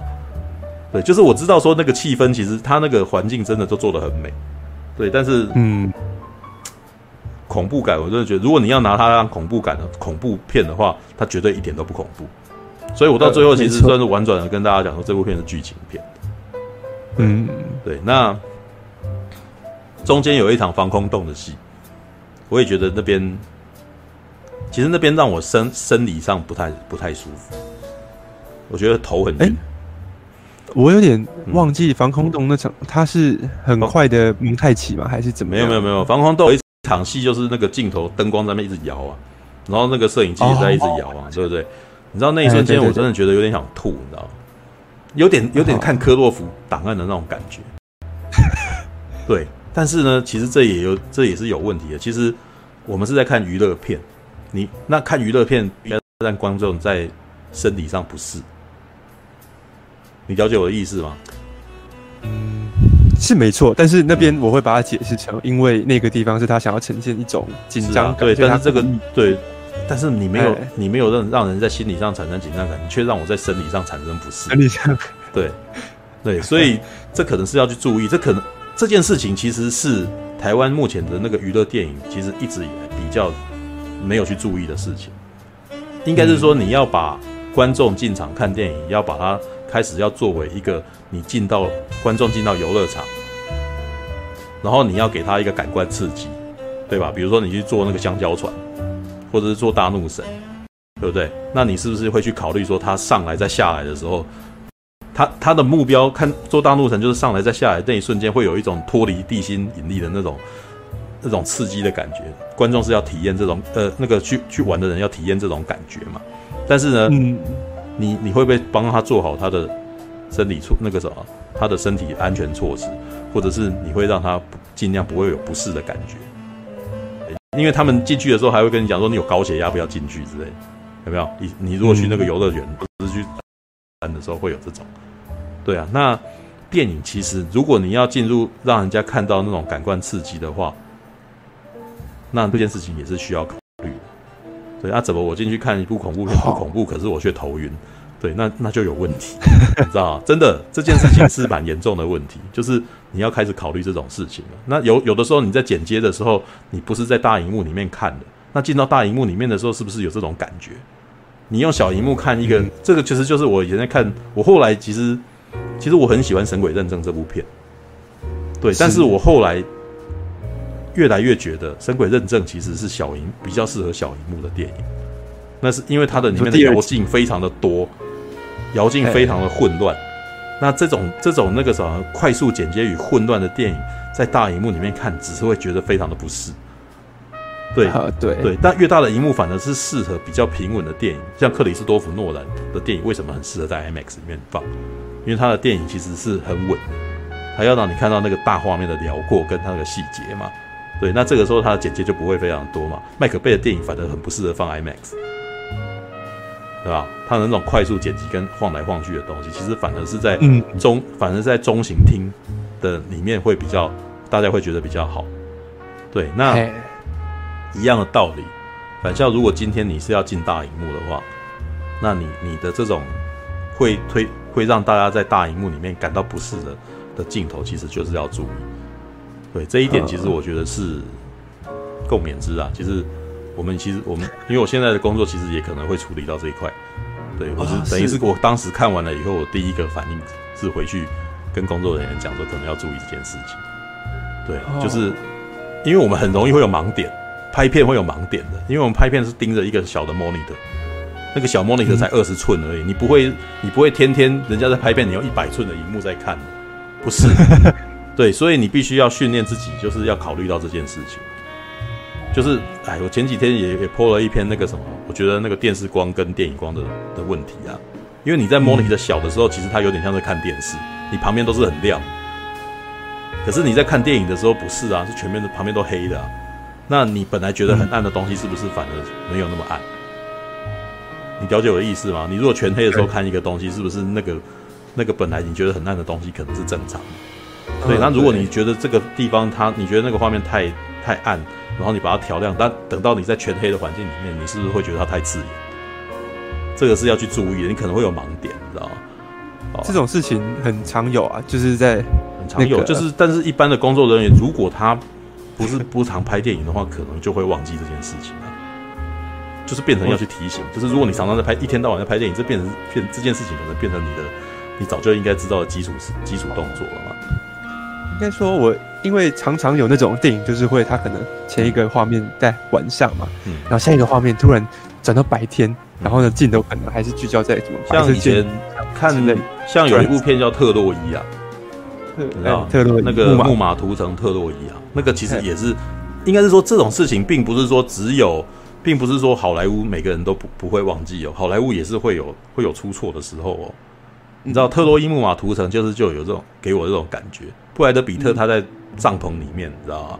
他一出去，我靠，我眼睛超刺眼，真的好爆，你知道吗？我都不知道为什么那边呢，他一出去那个画面外面是超亮的，你知道？然后我们在荧幕里面突然间一百寸的荧幕突然间白的东西直接往这边闪过来，我靠，然后就觉得很不舒服吧？对，所以。应该是说他，你你现在在呈现一个戏剧，你不是在呈现一个户外场景给人家看。户外场景可能观众必须要去面对承认承承受这种不是，可是你明明就是要处理，你明明就应该处理处理好啊。除非你是是想要告诉人家说，我我就是故意要给你看这个，嗯，对。但是呢，这种东西就就会变成小众小众电影，就是会有些人就是想要去挑战这种痛苦，然后去干这个东西，对吧？对，有些人可能就是像那个之前不是有一部完全是第一人称的片嘛。那部叫什么、啊？什么什么？亨亨利？超狂超狂亨利嘛？那进场的时候，人家还发呕吐袋嘛？就是已经跟你讲说，你进去看会吐了、对不对？那但是他这一座这一栋的一开始就等于是减少了很多观众了嘛？对我我先跟你讲说，你进去看这部片一一定吐，干那那我为什么要去看？就是很多不想吐的人就不去看了嘛？对啊，还有电视是发光体，然后电影其实是投射在墙壁上，它本身的光线是会比较柔和。嗯这些都是要去注，就是可能可能可能可能变成要去考量的啦。但是，好了，我就我有点讲远了。我讲的只是说，在防空洞的那一场戏，其实让我有点有点不舒服。对，嗯、那那也许我敏感，但是但说老实话，我其实看电影很少有这个感觉，知道真的吗？我对我看电影很少会会不舒服，因为我我有一个朋友，他是会有三 D 晕的那种情况，他连玩游戏玩 FPS 都会都会晕的，是对。那可是你知道做游戏的人其实会注意这件事哦。对，玩游戏的人其实那个做游戏的那个到最后就是会知道说他为什么，因为你的抖动太严重了，人的眼睛会那个人在看 FPS 的时候，他的脑袋其实会以为那是真正的画面。那当旁边的东西没有的时候，他脑袋会疑惑，所以他会他才会晕。这是为什么晕车会晕车啊？嗯，因为你的眼睛看到的东西跟你的那个脑袋里面那个三脉规管的那个是不一样的。对，等于是说这个摇镜可能在那一瞬间，其实对我造成一个影响，所以我我我看感到非常不舒服。对，那其实看三 D 电影也会有这种情况，看三 D 电影真的很容易疲劳，你知道吗？嗯，就是你眼睛的负担比一般比看一般二 D 电影还要大。对，所以一开始不是都会一直跟人家淡书嘛，就是你会感到眼睛会有一点点的不舒适，这时候你先闭上眼睛，有没有？你的不舒适的感觉就会减缓之类的，没有？对，好了，这个是，但是你知道，这一切都是告诉人家说，在在都显示说三 D 其实仍旧不是一个完全成熟的一个技术，真的。对你，你当你还要戴着眼镜的时候，这眼镜的时候，这件事情就不是很直觉。对，好，来那个接下来看到最后，其实我觉得把用跳跃式的叙事啊，嗯，有一个危险。就是你的感情情感其实不太带，不太能够带入。我自己觉得我不是很带入这个这些角色的情感。你知道我刚刚不是提到说白教官，我我不太能够理解，就是他很扁平啊，嗯，对。但是其他人也也蛮扁平的啊。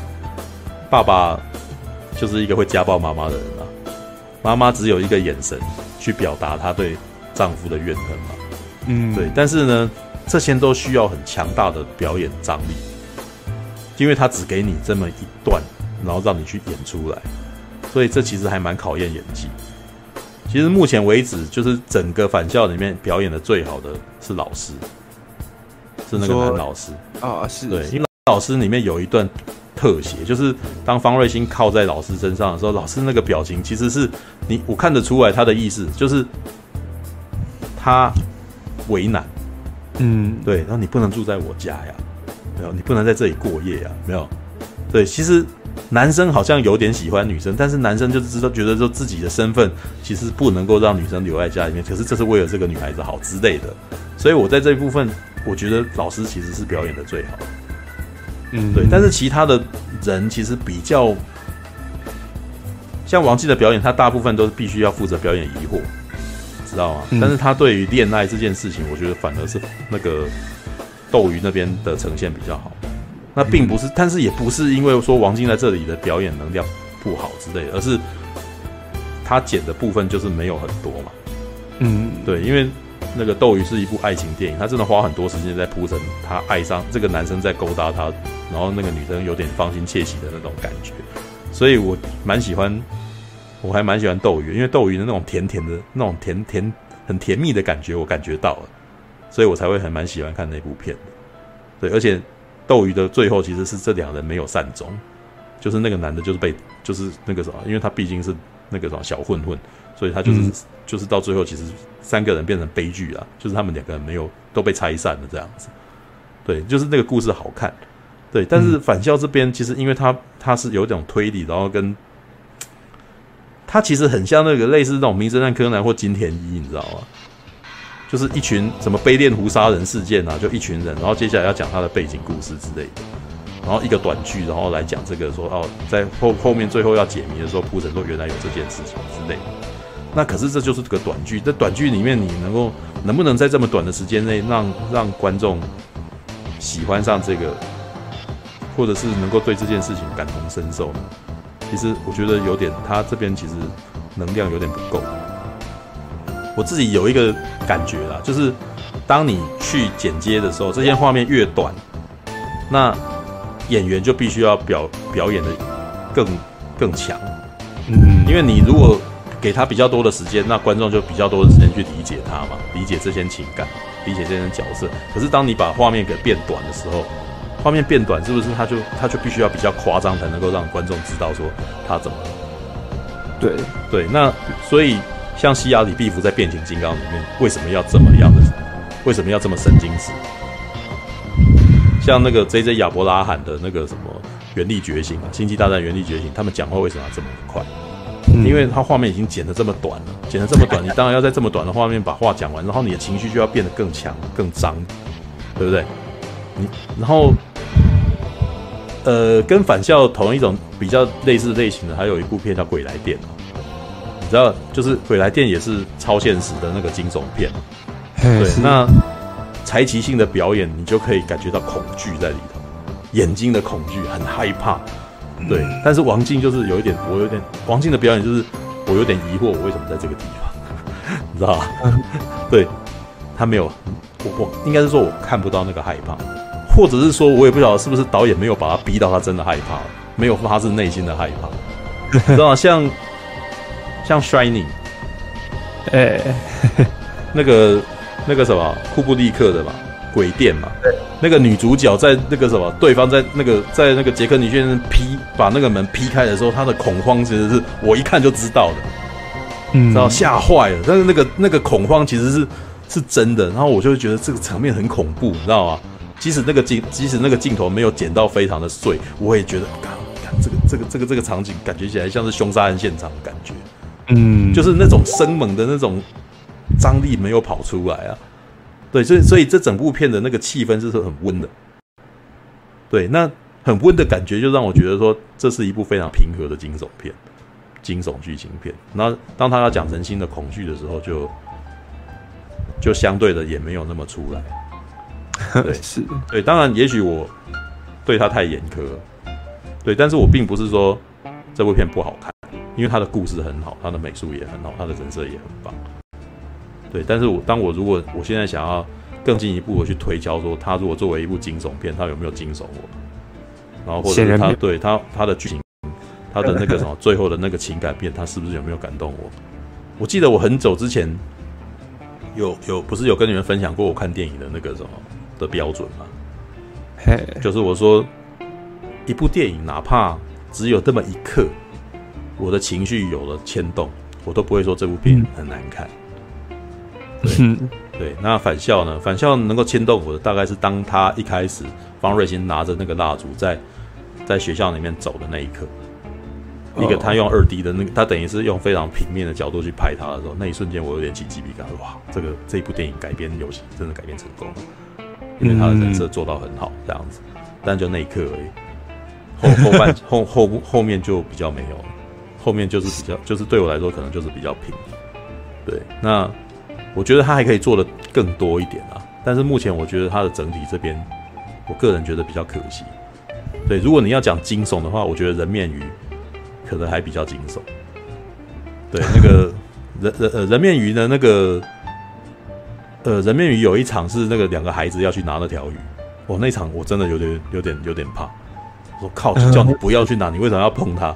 就是我当我有那个情绪出来的时候，我我我情绪被牵动了。对，那像红衣小女孩二，红衣小女孩二还好，红衣小女孩二跟返校。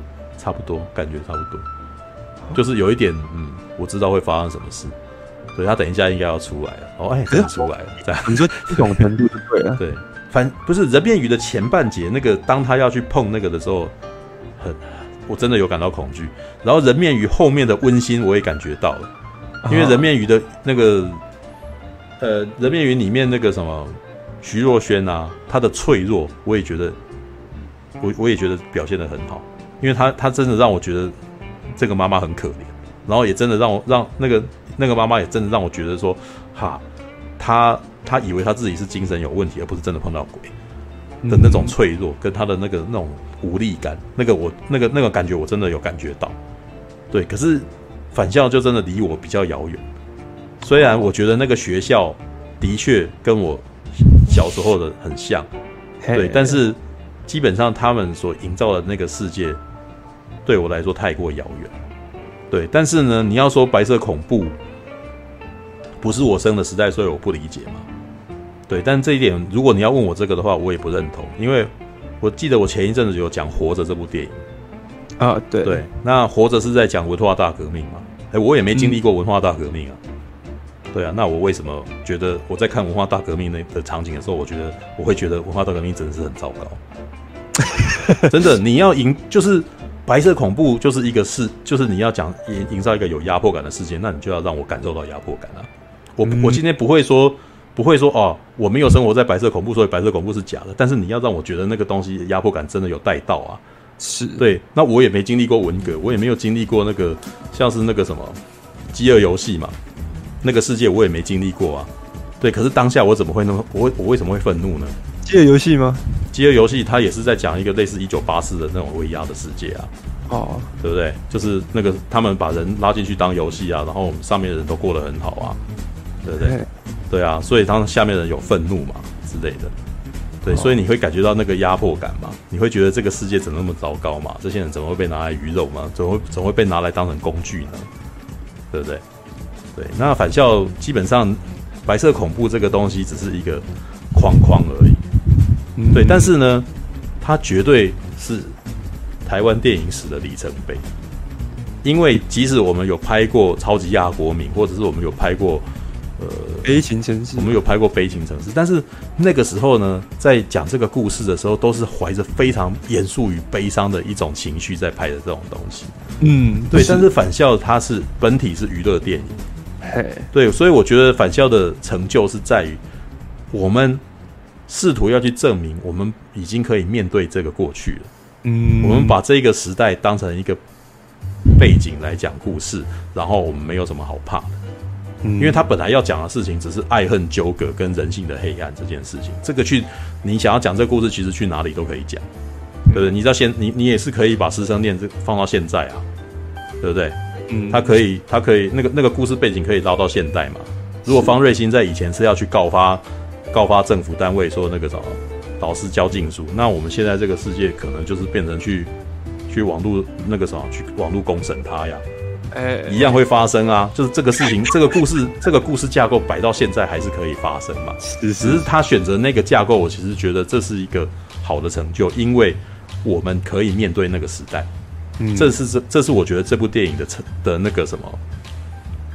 应该就是说，如果他要讲说，我觉得他在整个影史、台湾的电影史上面有什么里程碑的话，这个是他的里程碑，就代表我们可以面对这件事情，然后不当这件事情其实是一件很敏感的事情，然后把它拿来讲故事。虽然呐、啊，以目前来看呐、啊，我们的宣传操作显然不是这个样子。我们目前的操作是是在操弄，是是比较就是说，哦，你今天不是台湾人就不。我们要自自由，我们要民主什么的。但是事实上，我在看电影本体，它其实有点不是这个样子的。对，All right，这个是哎怎样？我说你刚刚讲压迫感这件事情啊，我自己在看的时候，那这其实也是我跟你对里面有一些东西感觉不一样的地方。就是说，我在里面看到，我觉得有压迫感的，嗯，或者说让我觉得他有在暗示某种压迫感的地方是什么地方呢？就是每当。呃，教官走走走出来，或者教官出现的时候，嗯，像那时候，呃，我如果印象没错的话，他的第一个画面，或者说前面几个画面，是教官站在校门口，对吗？然后呢，男生走一边，女生走一边，这样走走进去，嗯，对吧？然后呢，那个教官像摩西一样这样子，大家要要要有点避开他，嗯，我不晓得啊，因为他们讲的事情是我小时候。有经历过的，至少我国中的时候必须要剃平头，然后女孩子必须要剪那个清汤挂面。对，那可是那是我生活的一部分，所以我并不觉得那件事情有什么恐怖的。对，那就是就是那个时代就是这个样子。我们我们已经就是呃，那是生活的一部分。我没有想说我不应该怎么样之类。可是如果是你们的话，说呃什么要剪头发啊什么的，然后你你了解我意思吗？因为我因为我们经历过，然后那个东西并不恐怖，应该说只是觉得有点烦而已。那个画面 呈现出来，就是光刚我讲的那个画面一呈现出来，我就知道他在讲什么了。他在讲一种，这个教官他是这个地方哦最权威的人，大家全部都要听他的，大家全部都要呃有点避开他，都要害怕他。好，然后呢，他呢觉得自己可以掌控这一切，有没有？所以呢，他们把其实好了，对，叫过来。对，男孩就非常害怕，然后他开始发抖。然后呢，这整部片其实都只要看他回忆片段里面，教官一出现，气氛觉得都是最肃杀的时候，有没有？教官一出来，好，女生就非常害怕，然后不敢讲话，有没有？然后其实那个教官只是要拍拍他说：“嗯，你是好学生啊，干嘛的？”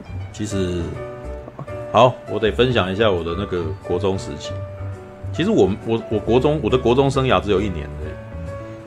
因为我后来那个时候就去教会学校念书，对，我我的我到我到初二的时候就会变成念的学校就比较像春风化雨那样子的学校，嗯，对。那但是我国一的时候呢是那个上国中的，对。但是我得承认那个时候我真的非常怕训导主任，训导室里面充满了藤条，嗯，然后基本上你只要迟到，你就是被抓去打打三大板，对，那时候是体罚的时代。但是呢，有趣的是，返校其实并没有把体罚这件事情放进去里面。如果他把体罚放进去，可能就很恐怖。真的，因为体因为体罚这件事情，在我小的时候是一种非常害可怕的事情，我真的很怕被打。对，那我有时候也心里面也有点不甘愿，说我我我只是晚了一点点，你为什么要打我？知道吧？而且就是我记得有一个经有一个那个什么自身的那个什么经历，就是我。在午休的时候，嗯，然后呢，可能不知道是国二还是国三的学生吧，他可能抽烟被抓了这样子，然后训导昨天就就打他嘛，打他打到那个什么哭喊，他那个哭喊声在整个校园都听得到，回荡在那个校园的那个的中庭，你知道吗？我那时候这个这个东西我觉得还蛮可怕的，嗯，对，但是返校其实一直都把这种。他的惩处这件事情把他带过，虽然说水刑，但是水刑这件事情有点太过夸张了，你知道吗？他水刑已经是那个水刑已经很后面了，但是你的日常生活如果常常被体罚的话，这件事情其实被压迫感比较大。别的不提啦，像哈利波特就有啊，你知道，哈利波特到第五集的时候，不是有一个恩布里居那个老师吗？嗯、他不是那种皮笑肉不笑的那种家的的那个女老师吗？穿着那种毛衣，有没有？看起来是一个老处女嘛？对。然后当那个哈利波特被进被叫进去做那个什么叫他写字的时候，当他每写一个字的时候，他手上就会开始出现那个血痕啊。他还逼他自己继续写啊。然后他每写一个字，这个什么那个字都会在他的手手上会突然间出现，就是好像有点磕在他的那个的身上的那种体罚。然后恩不里居这时候还露出一个笑容，这样子。那个时候我觉得压迫感超大，嗯，我觉得觉得看这个女的超鸡巴的，你怎么可以这样之类的。对，那可是返校比较没有在处理这种事情，这些东西比较平面啦，就是他没有他没有刻意的要。呈现某某个东某个人非常的残忍，然后或者让你很恨他，让观众真的觉得这个人真的不真的很糟糕。事实上，白教官没有给我这种感觉，他只是一个他只是一个面目严肃的男人而已。我我觉得，对，这就是我我想讲的，就是说我刚刚讲的嘛，就是我至少我自己的感觉，白教官每次一出场就非常肃杀，然后我们都可以感受到角色非常害怕，然后这件事我觉得他。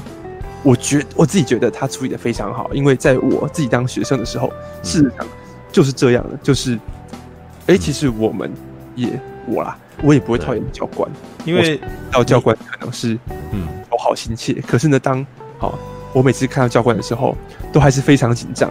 然后呢，那并不是一个他把自己啊，他会会打学生啊，还是说他呢很凶干嘛的都不是。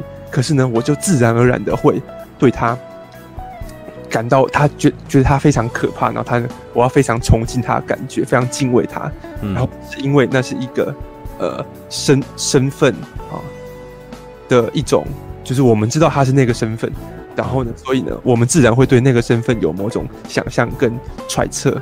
嗯、那那个恐惧是深植在啊我所所处的这个环境以及这个文化底下。嗯，所以呢，当今天电影每次出现。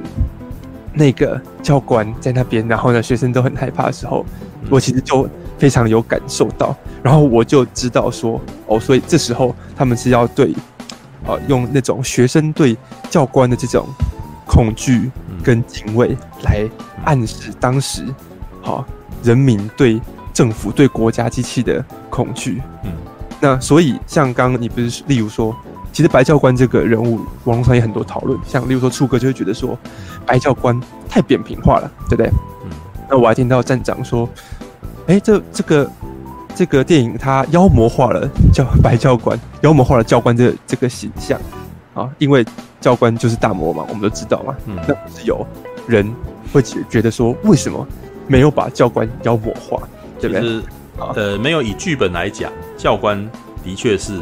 作为一个反派角色而存在，但是对，但是我自己在看的时候，因为在剧情的编排上面，当他在唱国旗歌的时候逮人这件事情，是一个想要呈现他是个反派的一个最明显的时刻，对。但是呢，我其实就真的觉得那边的处理有点温了，就是有点打，就可是我觉得这有点像台湾电影的通病，你知道吗？台湾真的，台湾电影真的就是。工作者真的每个都是好人，你知道吗？就是每个人都很温和，就是他不会，他他会觉得说啊，我这样做是不是画面太残忍了？所以他不会，他不会真的这么残暴的给你看。所以你没有看到他打人的那个部分，是不是有点有点遮住了？嗯，对。但是当他遮住的时候，这个这个张力就没出来啊。像以前有一部电影，香港不是有一部电影叫学呃叫做《学校风云》，还有《监狱风云》。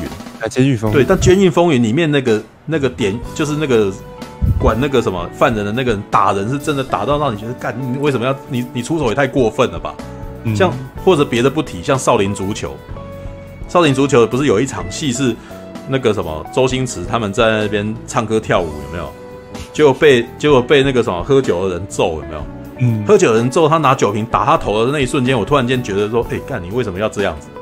你这样也太过分了，人家只人家只是要娱乐，就是我那一瞬间我觉得有点愤怒，也就是说那个时候他有成功带动我的我的情绪，对，他就是要把那一那个丑恶的那一面拍出来，你才会觉得说你你你的情绪才会被挑起来嘛，嗯，对，但很有趣的是，我们目前的反而是我们的宣传比较善于操弄族群，但是呢，电影本身却不是很善于操弄我的情绪。你了解我的意思吗？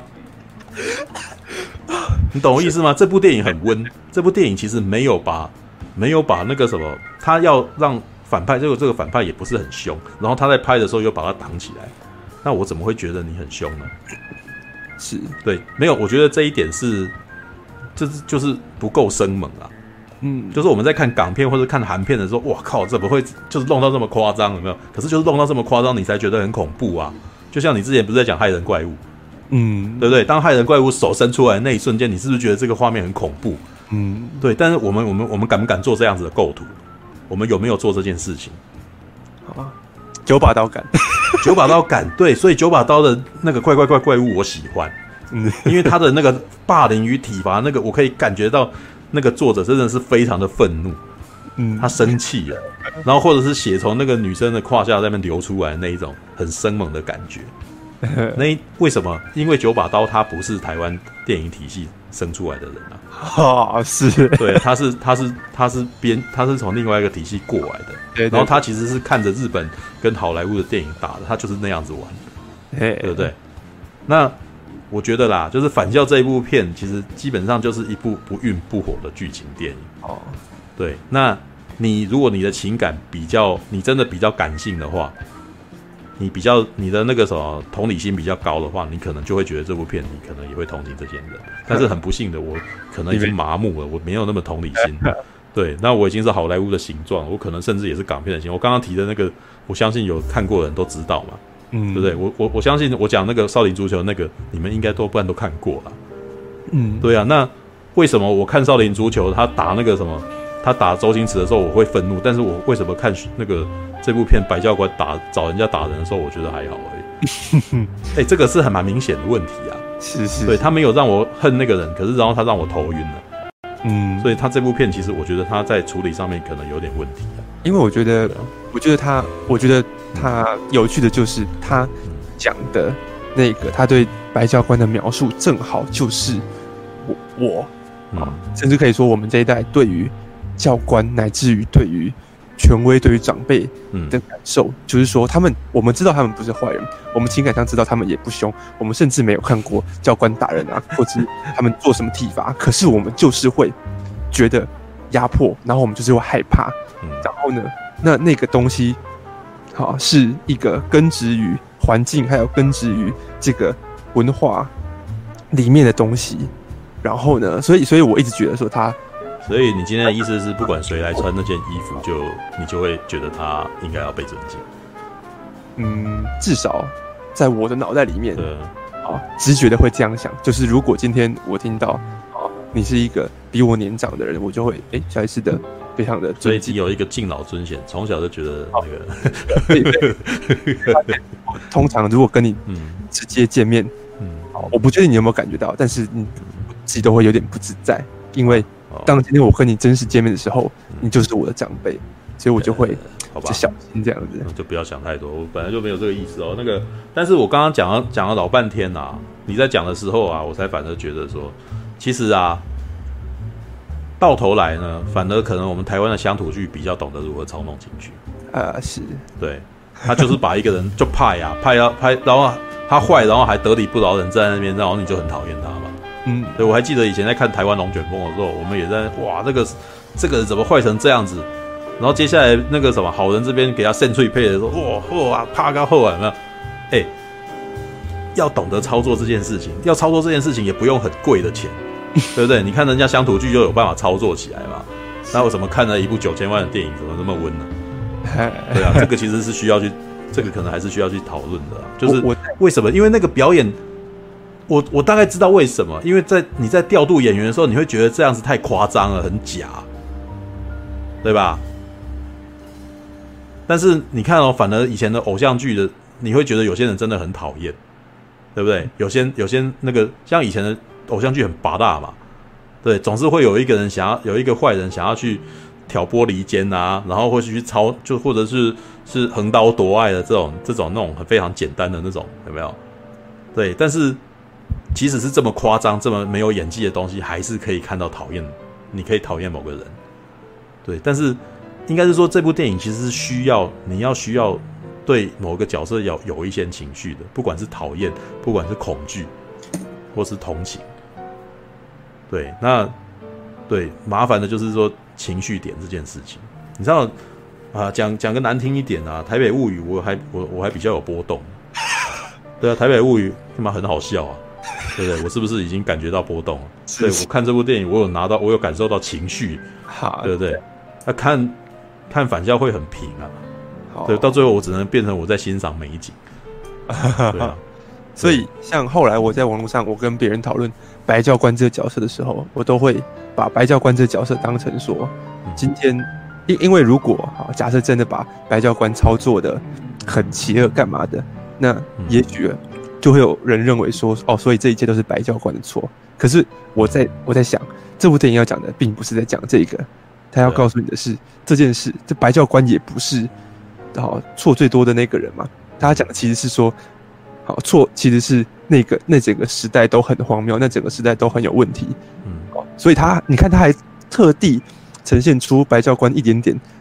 他并不是完全是坏人的部分嘛，他特地让白教官对方瑞欣说：“哎呀，你是好学生啊，然后对他关心啊。”所以呢，他呢把虽然白教官是这部电影的魔王，可是呢情感上我们却不会认为，好白教官就是万恶的元首。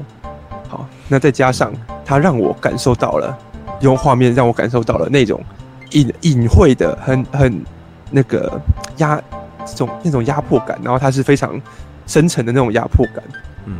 的时候，我就我的解解读是，他其实是透过白教官只是一个白色恐怖的代言，就像是哦，也许当年好那些跑去把人从房子里面抓出来的那些警备总部的警察之类的，这些人是事情是他们做的没错，可是呢，不是他们的错，或者说我们该批判的并不是那一个人啊，或是指那一群人，而是呢整体的这个时代氛围，所以我那时候。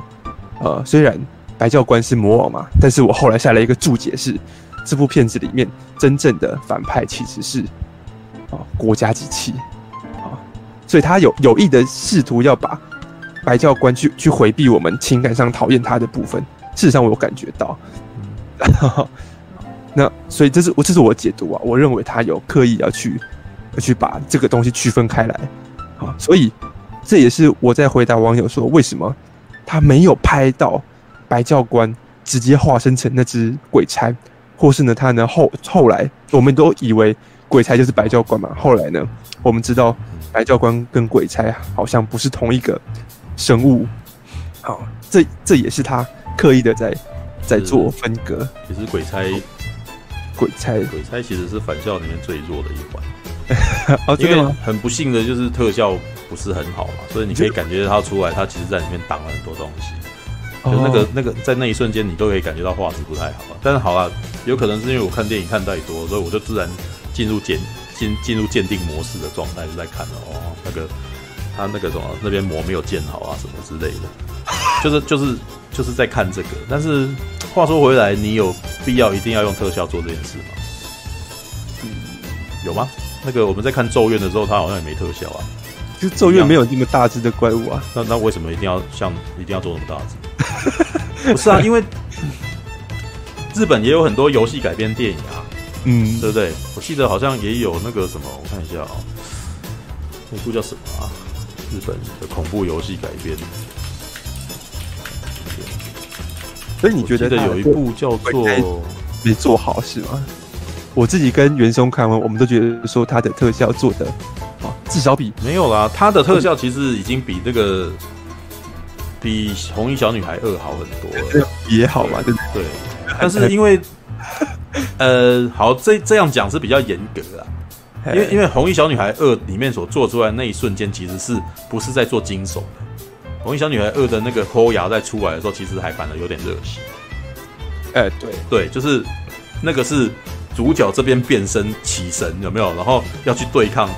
对抗那个什么邪恶的的那一方，嗯，对，所以那个瞬间，他慢慢的什么，我我都觉得，哎、欸，他有达到那个效果。可是你今天做一个数位的，然后你想要给我恐惧，这其实是有点吃力不讨好的。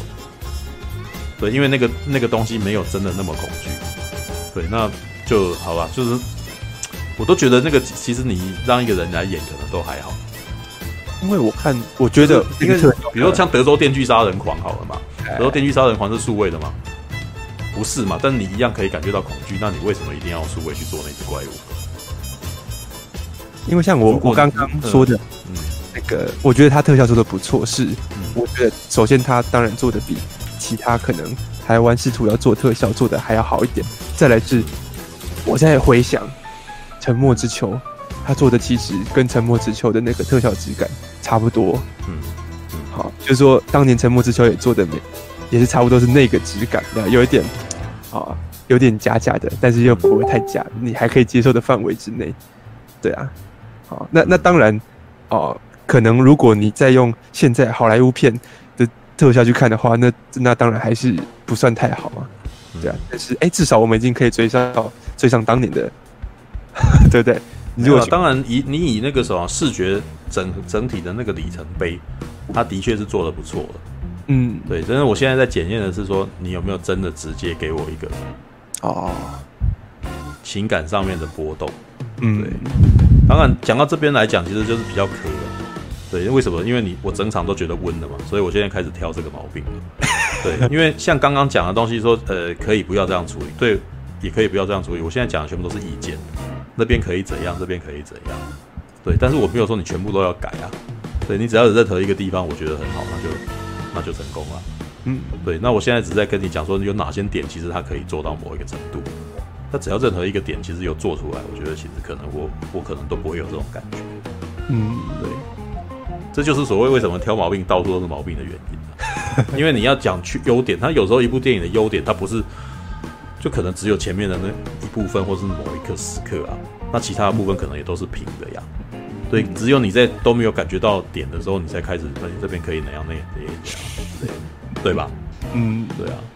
好啦，我我我自己是觉得鬼差我没压迫感，好没压迫。对，原作鬼差就是很高啊，但是对那呃，他如果没有达到那个效果，其实就有点就变成硬 cosplay 的那种感觉。cosplay 没有这个东西到最后真的是可能会变成要取舍，你知道吗？就变成要取舍，就是他在游戏里面这么高啊，可是你自己表达出来这么高，有没有办法真的让你害怕？嗯，这个这个会变成说哦，还是你要真的非常写实的这个直接靠过去，对啊，这个就变成你要你要有点勇气去看你到到底要不要变这个东西，嗯，对啊，那会是个问题，对，那当然鬼差也可以不用改，你只要在别的地方让我恐怖就好，对啊，懂我意思吗？我没有说那边一定要改啊，对，那他只要在别的地方有成功就可以啊，对啊。特效部分，但是特效部分，我觉得他有成努力的去想要让他做的像《沉默之丘》那一种一种超现实的一种感觉。对，但 好吧，我觉得还好。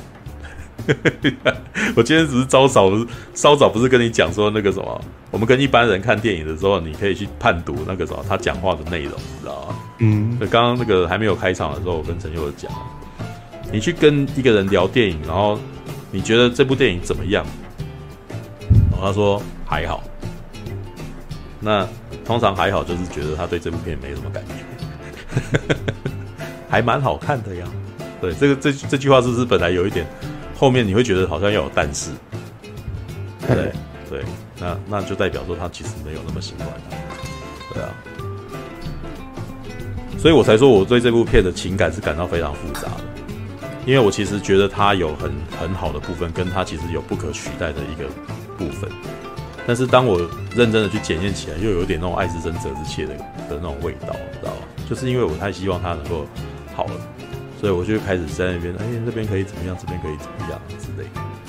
对啊，反正可能可能也许在看《红衣小女孩》的时候，我没有那种预设立场，嗯，觉得哎还不错啊，还不错啊。但是我其实真的是在一开始的时候很努力的进空，然后去要去看这部片。我甚至没有玩游戏，我也不想要去追那个游戏。哦，所以我就是想要在比较空的状状态下去看。对，那看看起来还是没办法，就是可能毕竟还是看了太多电影，对，已经麻木了。但是我其实因为他目前啊，我可以讲一讲他在市场上面的那个啊，因为他其实花了九千万。所以他仅仅是破亿是不可能赚钱。是，对他必须要，对啊，你比如说你今天花五十元买一个东西，你觉得你赚六十元算赚吗？呃，是，对啊，所以他才说是可能是要赚一倍嘛，大约两亿才有办法嘛。嚯，对啊，所以这也是他为什么，我觉得啊，他的那个行销操作上面，其实要一直很努力的去赢，去取悦某一个族群是有原因的。因为你如果都很温的话，这部片可能到最后会落得像引爆点那样。就就啊，好了，他他没有要讲谁错，那我其实也没有必要去看，就是就是一个，就是一个这样子温温的这样就结束的一个状态。对，那这是一个非常残忍的，就是你也许会觉得这样子感觉到心情很不好，就是会觉得他怎么这样，但是这世界就是这样子，你你你必须要引起人的注意，当你引起人的注意的时候，你可能要必须要。比如，就像我刚刚在讲的下标这件事情，嗯，对，影评《美少女梦工厂》这是一个让人家想要注意的一个一个标。那有些人就会觉得这件事情这个字好像冒犯、物化女性，对。但是它它有达到一个作用，你注意了吧？嗯，对。然后还是我要讲说，其实我只是想要让那个什么一个女那个什么一个年轻的女生哦，可以更加喜欢看电影。跟影评《美少女梦工厂》，你觉得哪一个比较耸动？嗯，对，那一样啊，就是也就是这样子，所以他的那个什么行销操作，很明显他是想要让大家去注意这件事情。对，那两亿这件事情是来自于你你在做一个准备的时候，如果你勉强打平，那你会觉得说我为什么要做这件事情？对不对？嗯，你你花五十元，然后就有赚五十元，那连本带利，哇！那你会觉得我只是白做白白跑了一趟嘛？还是那中间我的体力活怎么算？我的精神是不是需要点补偿？那这就是利润啊！当你你赚钱这件事情是让你有利润嘛？对，所以投资报酬率必须要高啊！对，所以基本上他才会，嗯，之前膝关节有讲说九千万可能至至少要到两亿。才才才那个什么，这个东西才会让人家觉得说这个投资方不会觉得说太太痛。嗯，那其实我旁边的人也有预估说希望他能到四亿的啦。哦，对，那四亿就是基本上就是希望说他，因为第一个礼拜一亿了嘛，他其实已经破亿了。嗯，对，那现在就是在看他第二个礼拜是不是还能够再维持一样的热潮。嗯，对，那再维持一样的热潮，那可能就有两亿嘛。对，但如果他本身的那个什么条件好的话，他也许到金马奖的时候可能会再引起一波话题啊。如果他金马有获奖的话，他可能也会，他可能会再重上啊。嗯，那这样子是不是可能会再再再滚一波呢？对，他们其实是在想着这样子，所以所以他选这个时间点上映其实是有道理。对啊，然后有趣啊，你看像华纳，这是华纳发行嘛？那我们下一波大大片是什么？小丑。小丑是华纳的片啊，对啊，那我觉得还蛮有趣的。所以小丑在这个礼拜二上试片，可是他是十月三号上片，所以他还有一个礼拜，他还多留了一个礼拜的时间给返校。等于是说返校在这个礼拜目前是不是仍旧没有大的敌人，所以他还有一个机会的。对，然后到十月三号是下个礼拜小丑才上啊，对啊，所以喽。对，这个其实我觉得他们在应该是说，我现在进入到这个工作以后，才被被迫要去了解这件事情。我以前其实不是很在意票房这件事情，嗯，就觉得电影好看就好了，我我们我们自己喜欢就好了，我们不用在意为什么？因为我很喜欢很多喜欢的电影，到最后票房都不好。是啊，对，所以我后来都都有点自暴自弃，说看我们不要去管票房这种事情啊。对，但是现在变成我好像变成必须要去面去观察这件事情啊，是对啊。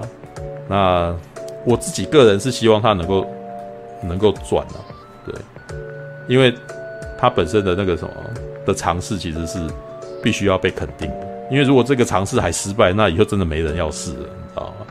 嗯，对，这这件事情已经已经不是跟他的那个电影本身的好不好看本身没有什么直接关系，而是这个东西它在这个环境里面，他做的这个尝试是一个里程碑，那这个里程碑本身要被证明是成功的。要被证明是成功的话，他们我们才有可能在之后有更多愿意去做的尝试。就像海角七号一样啊，海角七号有成功，所以后面才会有这么这么这么多一波觉得台湾有商业电影的那个价值跟环境的那种投资场合。对，那返校也是，如果返校没有成功，那接下来可能我们投资人信心会更低更低。对，所以返校的成功都是我们所期望的。因为今年呢，我自己看，你像你自己不是也讲说，你觉得下半场也很好看，对，但是下半场的票房跟它的影响力其实都没有大，没有那么大嘛，它没有激起这样子大的火花。对对对对，那于是现在最有机会就是返校。对，那只能说希望返校好。对，我也是希望返校好的，虽然我个人觉得他这部电影中间是有点平啊。我以观众来讲，我觉得我希望他呢，我觉得他可以做更多。对，但是我真的也希望他卖。对，你看，哎，你看这个情感是多么的复杂呀！这个就是我其实没有觉得他达到非常棒的状态，但是我真的很希望他大家能够喜欢他。然后那个什么，那一天我跟纯真。小编在聊这个的时候，纯纯小编就丢了那个什么王静当天讲的话，你知道吗？我觉得很可爱，你知道吗？粉专有部影片，大家可以去看。对，这个应该要放来看，你知道吗？我觉得那段超可爱的，我那个看完以后超喜欢王静，你知道吗？哎、所以你要放吗？还是我，要放？我要放。对啊，就是当天，呃，因为大家看完之后，大家很感动嘛。我不确定，我自己是没有哭啦。其实当天等于是把所有的。演员都把找挖上来的时候，每个人都在那边哭，我也不知道是不是他们现场太苦了，还是怎么回事的。我我在猜，应该跟那个政治无关，应该就是他们就是就是他们觉得这件事情终于成功，他们真的把一个那个东西做出来的那种情感嘛。这个辛辛劳之后的成果吧，被大家看到，他们很感动嘛。对，因为他们因为对于大部分的那个演，对于这些演员，我大概知道啦，他们每一个人多半都是可能到那个时刻，他们才真的看到定检的定检的东西。他们在之前是不会看到自己表演的东西是什么样子。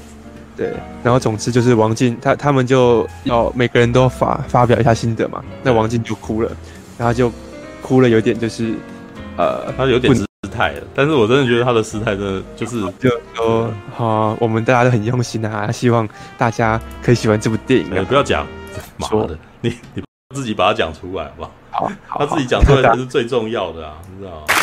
嗯，王净。来，哦靠！大家好，我我是我是王静。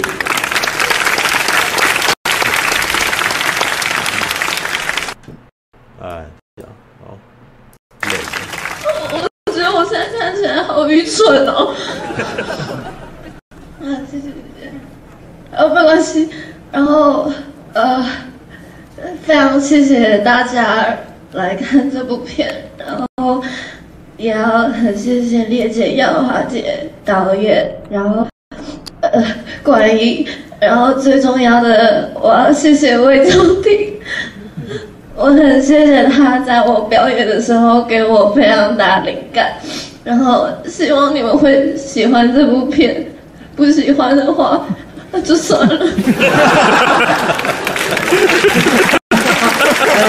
好，其实他还，我真的觉得还蛮可爱的，你知道吗？因为他真的，其实他当时已经哭到有点那个哽咽，你知道他讲话都讲不清楚了。对，但是他还是很努力的，就是想要把他的呃话表达出来，这样子，你知道，光这句话其实就让我真的觉得那个什么，王健好可爱啊，被圈粉，知道吗？就是有的时候你会对一个人、对一个角色或对一个人有情感。真的只是一一点点小事情，那他有的时候可能不是正规的事情，对啊，All right，好吧，这个是返校，我们花了还蛮多时间的，十二点半。感谢您的收看，喜欢的话欢迎订阅频道哦。